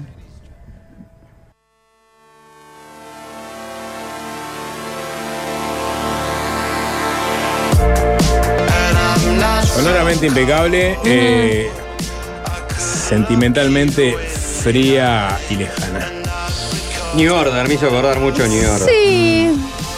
Me gusta, o sea, ta, yo lo que pasa que también me encanta Stevie Nicks, entonces eh, Pero es- su propuesta me encanta, pero la canción es No tipo, brilla Stevie Nicks acá, es un. Es ahí una armonía vocal con, con Alvar. Sí. Pasa también, o sea, hay- como diferentes categorías, creo que, de las colaboraciones de, de gorilas. Cuando agarran un artista y lo sacan totalmente de contexto y lo meten dentro del mundo gorilas, ¿no? O cuando Gorila se acerca un poco al mundo del artista como para crear algo nuevo, digámosle. Claro. Fleetwood Mac pasado con los filtros de, de gorilas. Claro. La, la máquina, los sintes, las bases rítmicas Sí. fuertes, ¿no? Todas tuneadas. Sí. A mí me gustó igual. Ok. ¿Y qué dice la gente, por ejemplo? La gente, vamos a pedirle, vamos a pedirle a la gente que se. Claro, porque eh, quiero Sí. que comentemos este Es disco. a un ver qué les parece. 3 con eh, puntito arriba, casi 4. Tal vez no sea rupturista, novedoso. Y sorprendente, pero en calidad pura y dura está un par de escalones por encima de la mayoría de lo que hay en la vuelta. Es el único que se animó a. Ok. Pero A- bueno, a ma- manden, su- Sí. ma- manden sus veredictos. Si son Manden gorilenses, sobre todo, ¿no? Pero Claro, si y si son. estuvieron en el show del- la- de la arena el año pasado, viertan sus comentarios también, ¿por qué no? Sí, sí, sí. Bueno, eh, Vamos a seguir. Vamos a ¿viste? seguir. Sí, sí. Eh, vamos a cambiar un poco de pisada y les voy a pasar, creo que de las canciones que también a mí más me llamaron la atención porque me pareció muy eh, infecciosa y divertida. Y además porque también dije, esto está cantado, que es de, de este artista que vamos a escuchar. Y era, por supuesto, porque es ineludible. Eh, la canción New Gold con Tame Impala, con Kevin Parker. O sea, eh, La banda favorita de Valmeli, ya es, eh, es más o menos. Está, está zarpada la influencia que tuvo la banda en, en- en casi todo el mundo rockero indie. Ah, muy buena Eh, banda. la Sí, claro, pero es un sonido que ya es parte, digamos, de. Sí, sí, ya está, de con- un- está constituido. Claro. Si quieren acá- ver a Dame Impala en vivo, nos contactan, tenemos tres entradas para Bueno, vender. este tipo de negocios pueden ir haciendo con los chiquilines, Alvin ¿por qué vende no? sus entradas de Lola Palusa. Tres entradas. Aviso Tres porque entradas. lo que quieran manden un mensaje que, que están vendiendo tres entradas. Tres Ta- entradas. Dame Impala y 21 Pilots. Y más cosas, ¿no? Pues no solo eso. James Sí. Addiction. James. Addiction. Usted señálemelo. Señálemelo. Eh, no, te, no te metas en No. esa, Ale. No te metas. Solo yo, solo me yo lo salió. puedo decir. A ver. Usted señálemelo. No. No. Gracias, Usted Sapo. señálemelo. ¿Y cómo dije? U- ni- señálemelo. No pueden ni debería repetir. Bueno, vamos a escuchar la canción New World con Tame Impala y Booty Brown.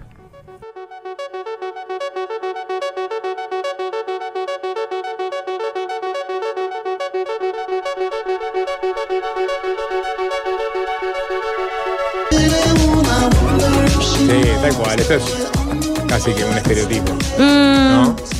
Musical. Sí. ¿Hay alguna, alguna exploración nueva, algo que saque un poco a, a Tame Impala de contexto? Te, no te voy a leer really. acá mensajes. ¿eh? A ver. Gorillaz nos saca un disco Pasables de Plastic Beach de 2010. Los vi en el velódromo en 2018 de los Sí. mejores shows que han venido al país Sí. en los últimos años. Eh, la música aburrida, la línea de música de regreso a casa. Mm. No una idea, pone por ese lado. Cuatro gorilitas en cinco. Siempre rinde. Promedio histórico. Bruto show en la tela de arena. Ahí Sí, está. y, y también, este, sí, lo- en los shows parece que Gorila no falla, ¿no? Sí, a mí me parece también, o sea, claramente ya entró en su etapa eh, girística, digamos, de festivales, donde la, la música que hacen también tiene que estar al servicio y, y dialogar bien con su catálogo viejo en los shows grandes, ¿no? O sea, todo, son fichitas que van a ir funcionando perfecto en lo que es el show.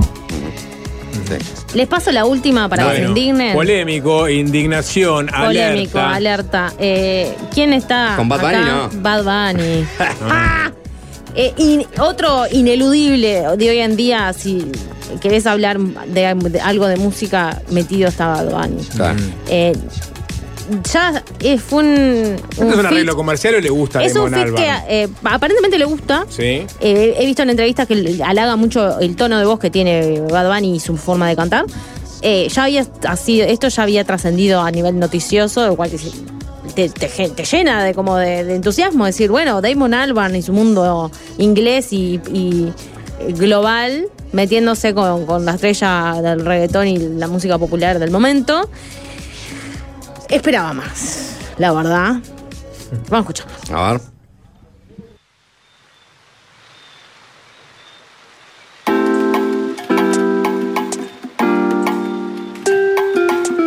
Tan bonito, La mejor de las no, no se puede. So, a, mí, a, mí, a, a mí me, gu- a mí me gusta. ¿Te gusta? Sí, lo que pasa es que, Musica- ¿sabes la lo que pasa? musicalidad me encanta. Tengo tan buenos auriculares que, que casi todo Claro. me gusta, pero Ah, la pregunta que quería hacer, si escuchan esto, Sí. eh, usted, ah, sí, está, Bad Bunny, que me da Bad Bunny, y enseguida dicen, para qué raro esto de Bad Bunny, llegan a decir eso, dicen, ah, mira, otro tema de Bad Bunny. Logran sonsacar que acá hay algo de... No. No. Ah, entonces, por eso, esa es la parte que no me gusta. Sí, esa es la parte que a mí tampoco me Sí. gusta. Yo no digo que este es un tema de gorilas. Claro. Y Le, falta la- algo de la personalidad de Gorila que Algo sea más falta. clara.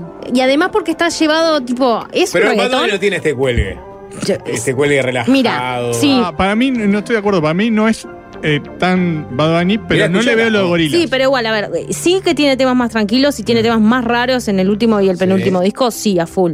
Eh, no me parece que tenga un. que Es un reggaetón aguado. No me parece que tenga un- algo extra que le sume Está bien. al Ni género. chicha ni limonada. Exacto. A mí me llevó a, me Copa- me a Copacabana en Zunga. es que- un reggaetón que- chill out. de pero, Claro, pero es un reggaetón chill out. Pero si fuera un reggaetón chill out, estaría bueno. O sea, si fuera. Si lo hubieran aguado. O sea, mejor dicho, porque no es aguarlo. Esa es la- eso, eso fue lo que pasó, me parece. Mm. Tendrían que haber agarrado un reggaetón y aunque no fuera el clásico reggaetón, insertarlo en una estructura rítmica y característica musical de gorila. Claro. Acá es como, no, o mirá, lo- incluso la, la parte rítmica del reggaetón, pero con los sonidos de gorilas. Sí. Oh, pero acá hay algo de Dab, Si acá hay me- algo si de das- voz, acá hay mil cosas. hay algo, vos. sí, vos sabés, Pero es, no- es evidente al Pero principio. está pero- muy. No, no-. Necesita un poco más.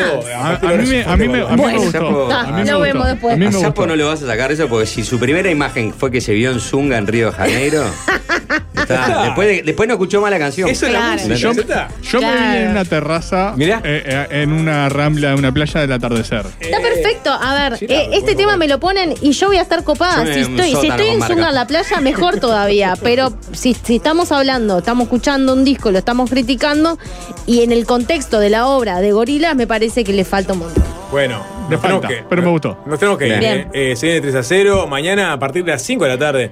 Fácil El desviarse. lanzamiento de la programación En el del Sol de mañana. un gran, Oh. La gran Nómada, movida. todo lo que está en la ciudad de la costa se pueden acercar a Nómade, que es el parador donde vamos a estar haciendo, que es en el kilómetro. Desde las 12. Ah, de las la 12. transmisión. Ah, así que me no, el kilómetro. Omar, bajada, ¿cuánto? No, ni idea. No importa, hoy lo googleás. Googleen. Lo googleás, claro. Chao. Bueno, pará, ¿ahí van a estar en Zunga entonces, en la playa? No, no. Ah. Quien dice lo que está correcto. Fácil desviarse.